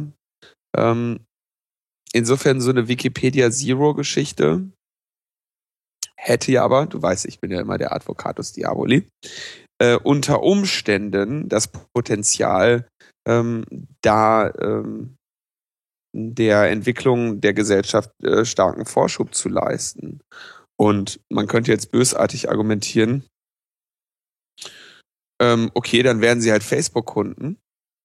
Ähm, wenigstens müssen sie sich nicht ähm, arm machen, wenn sie, äh, wenn sie irgendwie mit dem Internet in Verbindung treten wollen. Wobei ja ganz andere Probleme da ähm, komplett außen vor gelassen werden, nämlich woher sollen diese Menschen, wenn sie sich das die Minuten nicht leisten können oder die Datenpakete nicht leisten können, woher wollen sie dann eben internetfähige Endgeräte bekommen, ne, die ja auch mit einem, mit einem hohen Preis äh, verbunden sind und die auch in, in Indien bei weitem nicht für jeden erschwinglich sind. Ne? Also bei weitem nicht. Und ähm, dann will ich aber noch kurz anmerken, diejenigen, die da protestieren, das sind ja aber wahrscheinlich auch nicht die, ähm, die ähm, unterprivilegierten ähm, Nutzer, die jetzt irgendwie sagen, nee, dann wollen wir lieber gar kein Internet. Ne? Also das, ich denke, das ist ja auch die, die, die Falle dieser, dieser Internet.org-Kampagne, oder nicht? Ähm, ja, also ähm, äh, du, hast, du hast bei Wikipedia Zero halt ein Abgrenzungsproblem. Äh, wir alle finden irgendwie Wikipedia toll. Ähm, trotz mancher Kritik ist es immer noch ein extrem unterstützenswertes Projekt. Und natürlich ist es äh, wunderbar, wenn mehr Menschen ähm, Zugriff dazu haben, vor allem wenn sonst die Alternative überhaupt keinen Zugriff Griff auf irgendein Wissen hat, äh, ist aus dem Internet. Und ich glaube auch, dass die Hardware-Problematik äh, dann über Feature-Phones, äh, die ja oft irgendwie einen extrem langen Lebenszyklus haben, doch abgefedert werden kann. Ähm, das, das Grundproblem bleibt aber an der Stelle, dass du damit halt einfach neue Abhängigkeiten schaffst. Es äh, mag so sein, dass du kurzfristig da mehr Leute mit Zugang versorgst, aber ähm, die Vorstellung, die die Leute dort von dem Internet haben werden, ist einfach, dass Facebook das Internet ist. Und da gibt es inzwischen jetzt auch schon, schon äh, Studien aus Pakistan und Indien, dass äh, über 50 Prozent der Leute der Aussage zustimmen, dass Facebook das Internet ist. Äh, und du hast halt einfach immer diese zwei Seiten, dass es hier auch vor allem um eine Dominanz in der Marktposition geht, um die nächste Milliarde Nutzer, die man in den eigenen Dienst holen will. Und ähm, ganz wichtig ist auch zu bedenken, also gerade im Fall von Facebook, die Leute bezahlen ja eigentlich schon für ihren Netzzugang mit ihren Daten. Nur anstelle echtes Internet bekommen ja. sie halt eben nur Facebook. Und äh, hier wird halt auch von einem, von einem amerikanischen westlichen Konzern diktiert, was diese Leute an Diensten nutzen können. Das ist der schwerste Schlag für jede Art von lokalen Startup, den du dir vorstellen kannst. Und deswegen sind es ja eben auch gerade, wie du sagst, es sind gerade für äh, Stimmen aus der indischen Wirtschaft, aus vor allem auch der Tech-Szene, die sagen, wir wollen das nicht. Das ist äh, genau eine neue Art von ähm, ähm, digitalen Kolonialismus, die wir nicht haben wollen, weil es genau in die falsche Richtung geht. Und wir glauben eigentlich, dass wir ein lokales Potenzial haben, äh, die nächsten Facebooks hier für uns zu entwickeln. Ähm, aber gerade in Bezug auf sozialen Netzwerken, wo die Pfadabhängigkeit ja wahnsinnig groß ist, wenn du und deine Freunde und jeden, den du kennst, mal in einem sozialen Netzwerk ist, ist es schwierig, davon wegzuwechseln. Also auch diese Möglichkeit, hier irgendwie Alternativen zu entwickeln, wird äh, komplett ähm, verwehrt und, und unmöglich gemacht mit solchen Deals. Ähm, ich sage jetzt auch nicht, dass äh, im spezifischen Kontext von ähm, Entwicklungsländern jede Art von äh, Zero-Rating-Angebot schlecht sein muss. Aber man muss wirklich genau hinschauen. Äh, stell dir vor, Ebola-Gebiete. Und du hast dort dann Zugriff auf äh, gewisse Notfallinformationen, auf äh, Wikipedia, um Symptome nachzuschlagen, egal was es ist. Und das ist mal für alle zumindest netzseitig möglich. Sobald du irgendwas hast, was mit dem Netz redet, kannst du dieses und jenes Informationsangebot nutzen. Da brauchst um, du ähm. halt dann Mark Zuckerberg nicht für. Ne? Das kannst du genau, äh, von Seiten des des Telefonproviders freundlich äh, zur Verfügung stellen. ja, schon. oder UNHCR und so. Ich meine, riesiges Feld. Äh, das hat man ja in der Auswertung der Telekommunikationsdaten in Ebola gesehen, um da epidemiologische Vorhersagen zu machen. Aber mein Kernpunkt ist, äh, gerade in Afrika ist diese Debatte nochmal weitaus zugespitzter. Ähm, da äh, gehe ich auch auf meinem Republika-Talk nochmal mehr ein, aber da hast du ja noch dazu äh, die Situation, dass es ganz wenig lokale Infrastruktur gibt und dass inzwischen immer mehr Drohnen und Zeppeline verwendet werden, um in extrem ländlichen Gebieten dann Infrastruktur zu projizieren. Das bedeutet aber auch, dass du äh, diese Infrastruktur nach den 100 Tagen, die so eine Drohne durchschnittlich in der Luft bleibt, auch wieder abziehen kannst. Das heißt, hier wird auch überhaupt keine äh, nachhaltige lokale Investition getätigt, sondern hier ist diese Abhängigkeit, die wir sonst irgendwie auf dem Informationslevel haben, wirklich auch nochmal auf dem Hardware-Netzlevel gegeben. Und äh, ich finde halt auch, man kann sich überlegen, dass man irgendwie Dinge finanziert über ähm, den, den, den, über Zero-Rating-Angebote, aber immer nur mit einer zeitlichen Begrenzung und auch immer nur mit äh, höchster Transparenz dann auch wirklich über die Verträge, die hier geschlossen werden. Das ist ein großes Thema. Ähm, aber äh, jetzt mal hier in Indien, glaube ich, ist es wahnsinnig wichtig, dass es überhaupt mal diese Gegenbewegung gibt. Und äh, ich, ich würde schon meinen, dass äh, es da, wenn man sich wirklich auf einer politischen Ebene trifft und Konzepte entwickelt, wie man denn diese, weiß nicht, äh, Millionen Menschen auf jeden Fall in einen ordentlichen Internetzugang bringt, dann findet man weitaus bessere Möglichkeiten als die Idee von Mark Zuckerberg mit Internet.org. Na, du hast also es gibt gerade in diesen Ländern, Afrika und einigen asiatischen Ländern, wo eben die Internetisierung der Bevölkerung noch nicht so fortgeschritten ist, da sitzen natürlich Leute und machen sich ähm, Gedanken darüber. Ähm, und vor allem sitzen da Leute, die sich auch Gedanken darüber machen, ähm, dass sie nicht in die Fallen laufen wollen, in die andere Firmen gerannt sind. Ja, also wenn du dir das heute anschaust, ähm, blickst irgendwie, sitzt jetzt, sagen wir mal, als, als reicher Mensch in Indien, dann siehst du ja, okay, ähm, hier ist ein riesiger Markt, weil wir äh, viele hundert Millionen Menschen äh, haben, die keinen Internetzugang haben. Die werden den früher oder später haben wollen. Ähm, und dann kann man mit denen Geld verdienen. Und da müssen halt jetzt Investitionen getätigt werden. Dann denkst, lehnst, lehnst dich aber natürlich auch zurück und sagst, naja, wie wird denn jetzt gerade im Internet Geld verdient? Und wie nicht? Und da möchte natürlich zum Beispiel keiner das Problem haben, ähm, über das jetzt irgendwie deutsche ähm, Internetprovider zum Beispiel klagen, dass sie sagen, hey, wir haben hier ne, das ganze Kupfer vergraben, ähm, auch wenn wir als, als, als wenn wir, auch wenn wir eigentlich Glasfaser hätten verlegen sollen, aber wir bringen den Leuten das Internet und die Leute hängen den ganzen Tag da dran und gucken Netflix und, und gucken YouTube und gucken und hören Spotify und, und, und, und, und, und schieben und gucken sich Werbeanzeigen bei Facebook an. Und alles, was wir bekommen, sind irgendwie läppische äh, 30 Euro oder was im Monat. Ne? Und da gibt's natürlich viele, die sich darüber Gedanken machen und sagen, okay, ähm, da gibt's natürlich einen Mark Zuckerberg, der sagt, naja, wenn die alle dazukommen, die sollen bitte alle schön auch zu Facebook kommen. Da gibt's genug andere, die sagen, naja, ähm, wie du auch gerade schon ansprachst, da wollen wir halt zusehen, ähm, dass das ähm, dass, äh, dass wir ein eigenes Facebook bauen, ja, ähm, damit das Geld nicht der Mark Zuckerberg kriegt und seine Aktionäre, sondern vielleicht wir ein bisschen von dem Geld in unserem Land lassen können. Ähm, aber da gibt's natürlich auch ähm, in der Wirtschaft ein Interesse, ähm, in anderen Formen die Netzneutralität äh, vielleicht zu verletzen. Ne? Ähm, oder äh, Zero-Rating-Angebote zu machen und so. Also da, das ist, ähm, ich glaube, jeder, der da heute auf der einen oder auf der anderen Seite ähm, steht als, als wirtschaftlicher Akteur, hat er auf jeden Fall nochmal eigene Interessen mit im Spiel.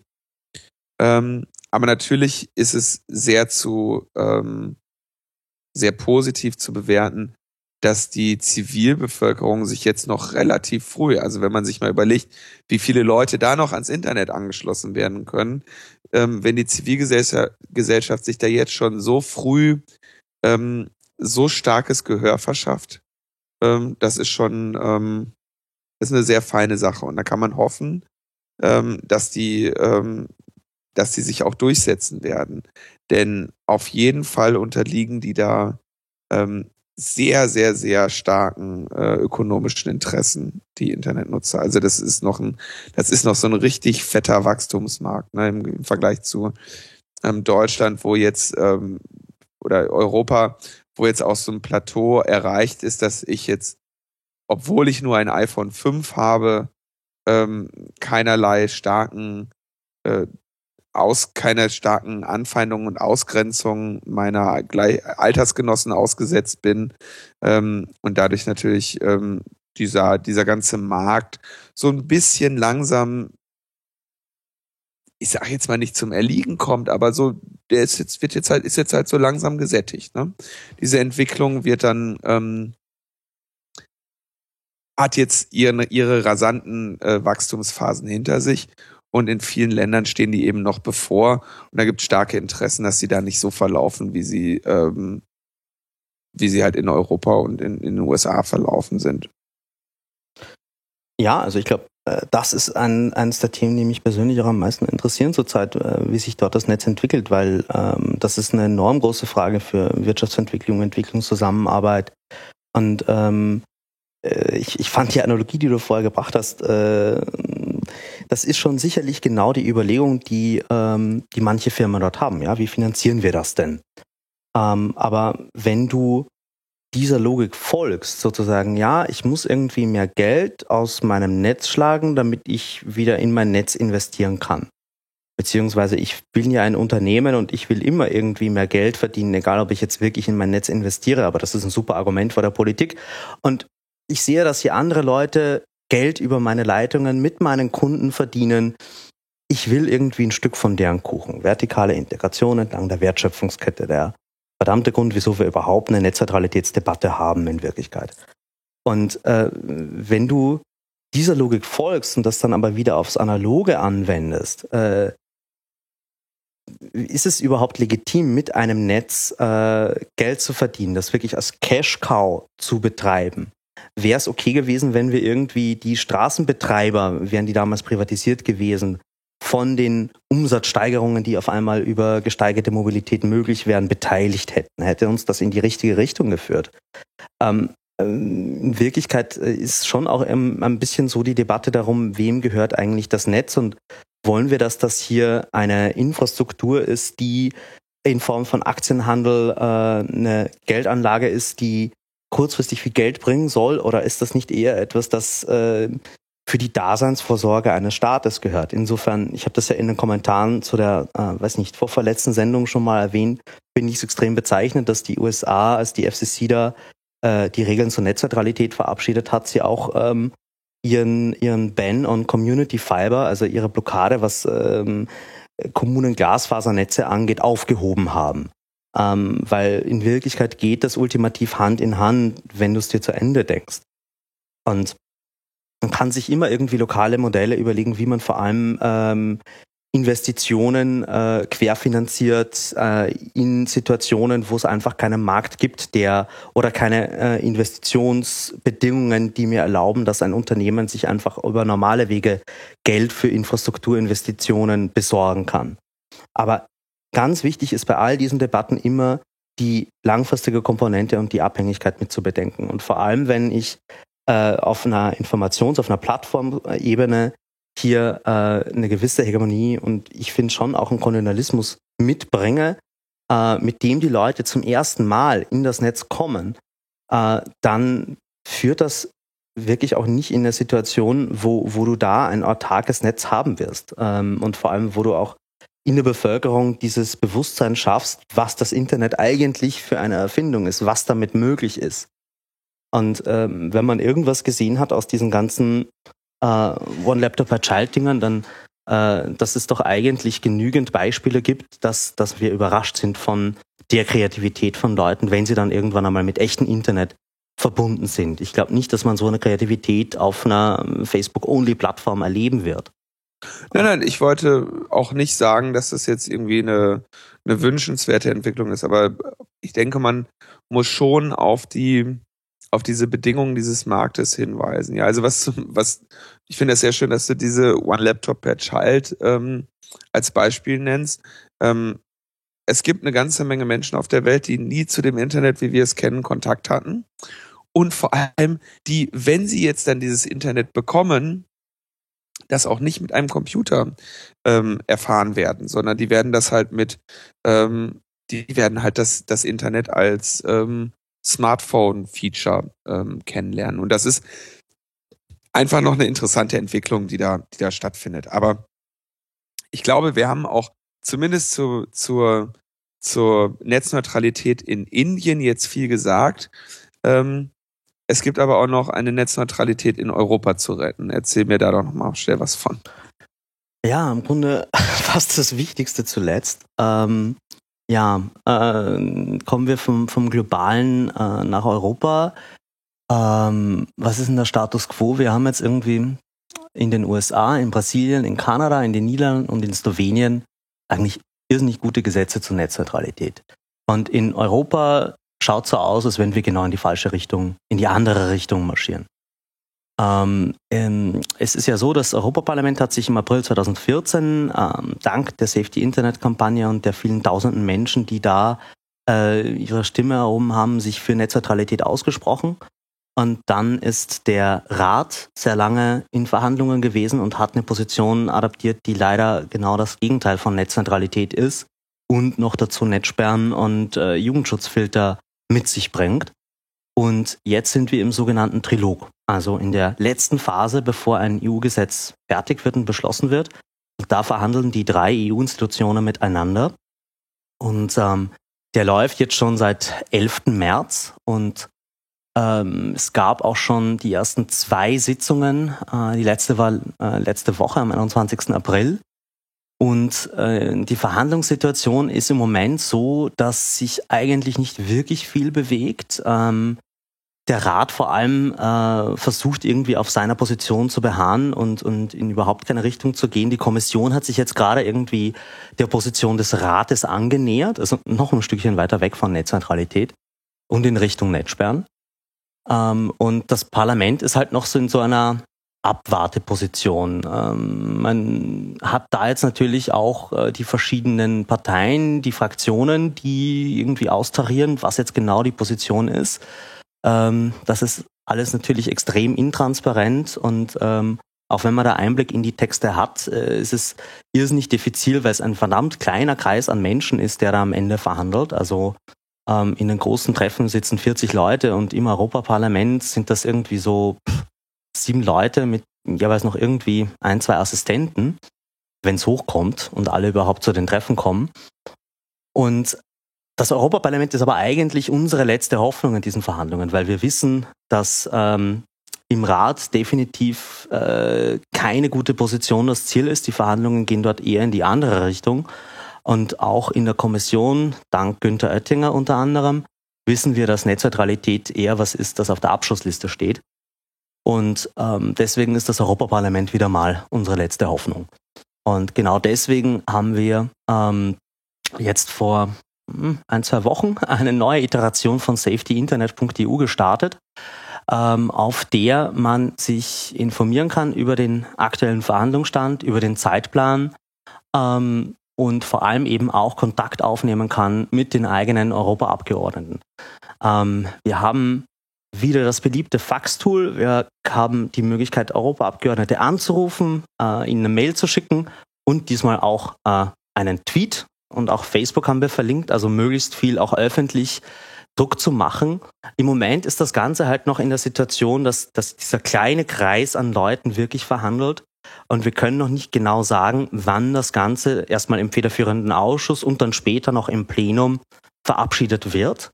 Ähm, da ist es vor allem so, dass man ja eigentlich nur über den Kompromiss, der davor verhandelt wurde, zu oder abstimmen kann. Also sprich, da kann man nur noch Ja und Nein sagen, ähm, ähnlich wie bei einem Freihandelsabkommen. Ähm, aber äh, es ist jetzt sozusagen wirklich mal im kleinen Kreis die Frage, ob man zu einem sinnvollen Text kommen wird. Und das ist sehr spannend, weil es wirklich noch nicht abzusehen ist. Aber ähm, das Ganze kann jetzt irrsinnig schnell gehen, wenn man sich einigt. Ähm, und wir sind auch wirklich nur noch einige letzte Schritte davon entfernt, dass wir eine Verordnung bekommen. Das heißt, ein Gesetz, was das Thema Netzneutralität mal irgendwie für die halbe Milliarde Menschen auf diesem Kontinent auf absehbare Zeit beantworten wird. Ja. Und natürlich vor dem Hintergrund der globalen Entwicklung ist es äh, desaströs, dass wir irgendwie sehen, so die USA, Kanada, jetzt auch Indien, alle entscheiden sich irgendwie Netzneutralität festzuschreiben, was natürlich ja auch wirtschaftliche und ökonomische, äh, wirtschaftliche und gesellschaftliche Konsequenzen hat. Ähm, ein europäisches Start-up äh, wird es eher schwer haben, irgendwie international äh, oder auch nur europäisch äh, Fuß zu fassen, wenn es keine Netzneutralität mehr gibt. Äh, die gesellschaftlichen Konsequenzen davon, dass wir ein Internet für Arme und Reiche bekommen, ähm, sind auch hinlänglich bekannt. Und wir haben halt hier wirklich die Gefahr, dass wir ins Hintertreffen geraten, ähm, dass man da trotzdem äh, auf Ebene der 28 EU-Mitgliedstaaten so eine wirklich kurzsichtige Position beschlossen hat, ähm, ist nicht wirklich nachvollziehbar und, und genau deswegen brauchen wir halt wieder mal das Europaparlament. Was können wir noch mit auf den Weg gehen, geben? Ich habe ja auch schon ein paar Faxe verschickt. Ich muss aber zugeben, ich habe äh, dann meistens doch den Standardtext verschickt, aber man soll eigentlich lieber äh, mal noch seinen eigenen dazu schreiben. Ne? Ja, äh, wir arbeiten daran. Äh, Wenn es irgendwie äh, übrigens findige Python- oder JavaScript-Coder gibt, ich könnte Unterstützung gebrauchen. Mehr oder weniger mache ich das fast allein, aber wir haben da ein paar Ideen, wie man das Ganze leicht personalisiert machen kann und auch eben übersetzt in die jeweilige Sprache. Ähm, dazu bräuchten wir aber ein paar findige Coder, die uns da helfen weil es ist halt wirklich wichtig, dass das personalisierte Messages sind, die vor allem mit einem regionalen Bezug zum Abgeordneten kommen. Das ist eigentlich das Effizienteste. Äh, so Massenfaxe, äh, das ist natürlich auch was, was aufregt, weil wir eigentlich die einzigen sind, die dieses Instrument äh, zumindest in der Größenordnung nutzen. Aber eigentlich ist es wirklich da wichtiger, ja, auf Qualität statt auf Quantität zu setzen. Das sinnvollste und effizienteste ist aber wirklich äh, das Python-Tool von La Quadrature du Net zu nutzen und einfach anzurufen. Ähm, mit einem Abgeordneten persönlich zu sprechen ist, äh, oder beziehungsweise mit den Assistenten, aber das sind in vielen Fällen diejenigen, die wirklich die Meinung bilden, äh, ist auf jeden Fall der effizienteste Weg, die eigene Position unterzubringen wenn die einen anderen Menschen auf der Leitung haben, äh, da hilft auch kein Spam-Filter und keine äh, Filterlisten auf Twitter oder sonst irgendetwas, da müssen sie abnehmen. Ähm, und wir haben auch jetzt schon äh, 5000 Faxe verschickt, äh, was auch schon eine beträchtliche Anzahl ist. Die ganze Kampagne wurde schon auf äh, fünf Sprachen übersetzt. Also Englisch haben wir gestartet, wir haben schon Deutsch, Polnisch, Französisch und Spanisch dazu bekommen.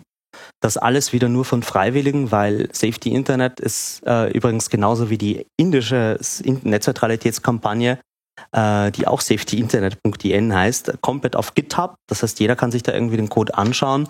Auch die Software, die wir fürs Faxen verwenden, ist im Frontend dort verfügbar. Und das funktioniert wahnsinnig gut, sowas einfach mal transparent zu machen und den Leuten die Möglichkeit zu geben, da einfach mal Änderungen vorzuschlagen, Pull-Requests zu schicken. Wir haben da auch gute Readmes.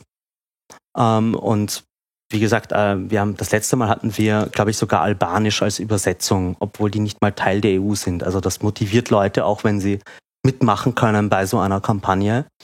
Ähm, und ich werde auch noch mal viel mehr über das Thema erzählen und vor allem eben die äh, globale Bewegung einordnen und die Hintergründe auf dem Republika-Vortrag, den ich am äh, 6. Mai halte auf der zwischen 15 und 16 Uhr auf der Stage 2. Und am Tag davor auf dieser Side-Conference der MABB werde ich auch äh, auf einem Panel sitzen und davor eine, eine kurze Keynote halten zum Thema Netzneutralität. Ja. Sehr schön. das, das, dann haben wir es ja doch noch geschafft, am Ende so ein bisschen was, was Positives mit an. Zumindest so einen kleinen Lichtblick. Ja? Finde ich, finde ich ganz gut, Thomas, dass wir das noch geschafft haben. Ja, ja, ich meine, nach dem äh, negativen äh, Einstieg, den wir heute hatten, aber ich meine, äh, ich glaube, das ist ja schon irgendwie Trauerbewältigung, was Logbuch Netzpolitik hier eigentlich macht, oder? ich weiß nicht. Meistens macht es mir Spaß. Meistens macht es mir Spaß. Aber für heute hat es mir genug Spaß gemacht, muss ich ganz ehrlich sagen. Ich bin ein bisschen müde. Ja, wir haben gesagt, Und wir machen eine kurze Sendung, oder? Kurze, das kannst du, das ist auch bei Tim immer schon so vorgarant. Also wenn ich am Anfang sage, mal gehen wir jetzt schnell durch, dann haben wir immer so ep epische, äh, epische Romane, die wir dann da erzählen. Aber es war äh, mir eine große Freude mit dir. Du wolltest, glaube ich, noch äh, äh, etwas ankündigen? Äh, ja, äh, nur ich meine, ich habe jetzt schon irgendwie äh, Leute dazu motiviert, äh, Stellungnahmen im Begutachtungsverfahren zu schicken, Europaabgeordnete zu kontaktieren, aber ich höre nicht auf. Ich habe noch ein letztes Ding. Es ist jetzt wirklich nur für die Österreicher und zwar, es gibt ein Internet Governance Forum in Österreich am 16. und 17. September. Ähm, und die URL dazu ist igf-austria.at. Dort gibt es ein Webformular, wo man Sessions einreichen kann, Themen, die man gerne behandelt äh, wüsste äh, oder auch irgendwie so Organisationspunkte, die man gerne dort behandelt hätte. Und es wäre sehr sinnvoll, wenn sich da Leute ähm, über dieses Webformular mal auslassen würden, über Dinge, die ihnen wichtig sind, weil da steht zwar sehr groß Partizipation und Zivilgesellschaft drauf, aber damit das dann auch drinnen ist, äh, bräuchte es noch ein bisschen mehr Beteiligung. Haben die ihr, ihre Webseite auch auf GitHub liegen? Nee. Ich Weil denen müsste man mal beibringen, wie man sich ein SSL-Zertifikat für seinen Hostname macht. ja, das ist lustig. Diese Webseite wird betrieben von der NIC.at, äh, also der Organisation, die alle .at-Domains in Österreich verwaltet. Also ein Ort, wo man keinerlei technische Kompetenz vermuten würde. Okay, damit haben wir es aber wirklich. Mir bleibt an dieser Stelle nur noch einmal ähm, sehr herzlich dem Ralf zu danken. Und ich möchte auch nochmal an dieser Stelle dem Jan Morgenstern danken, der bei der letzten Folge die Audiospur von Tim gerettet hat, auch wenn es sich für viele so angehört hat, als wäre die äh, als hätte er die kaputt gemacht. Nein, das war die Rettung, denn Tim hat seine Aufnahme verkackt ähm, und brauchte dann professionelle Hilfe aus seinem Datensalat, den er sich da auf die auf auf die Festplatte hat schreiben lassen, irgendwie noch mal was zu machen, woran man wenigstens im Entfernten erkennen konnte, was er da ins Mikrofon gesäuselt hat. Und wir bitten das natürlich zu entschuldigen. Der Tim durfte ja auch heute äh, musste ja einmal nachsitzen, jetzt durfte der Sendung nicht mitmachen. Und äh, wir geloben Besserung und danken aber trotzdem äh, herzlich dem Jan für die Hilfe. Vielen Dank. Und damit würde ich sagen, bis zum nächsten Mal. Tschüss. Ciao, ciao.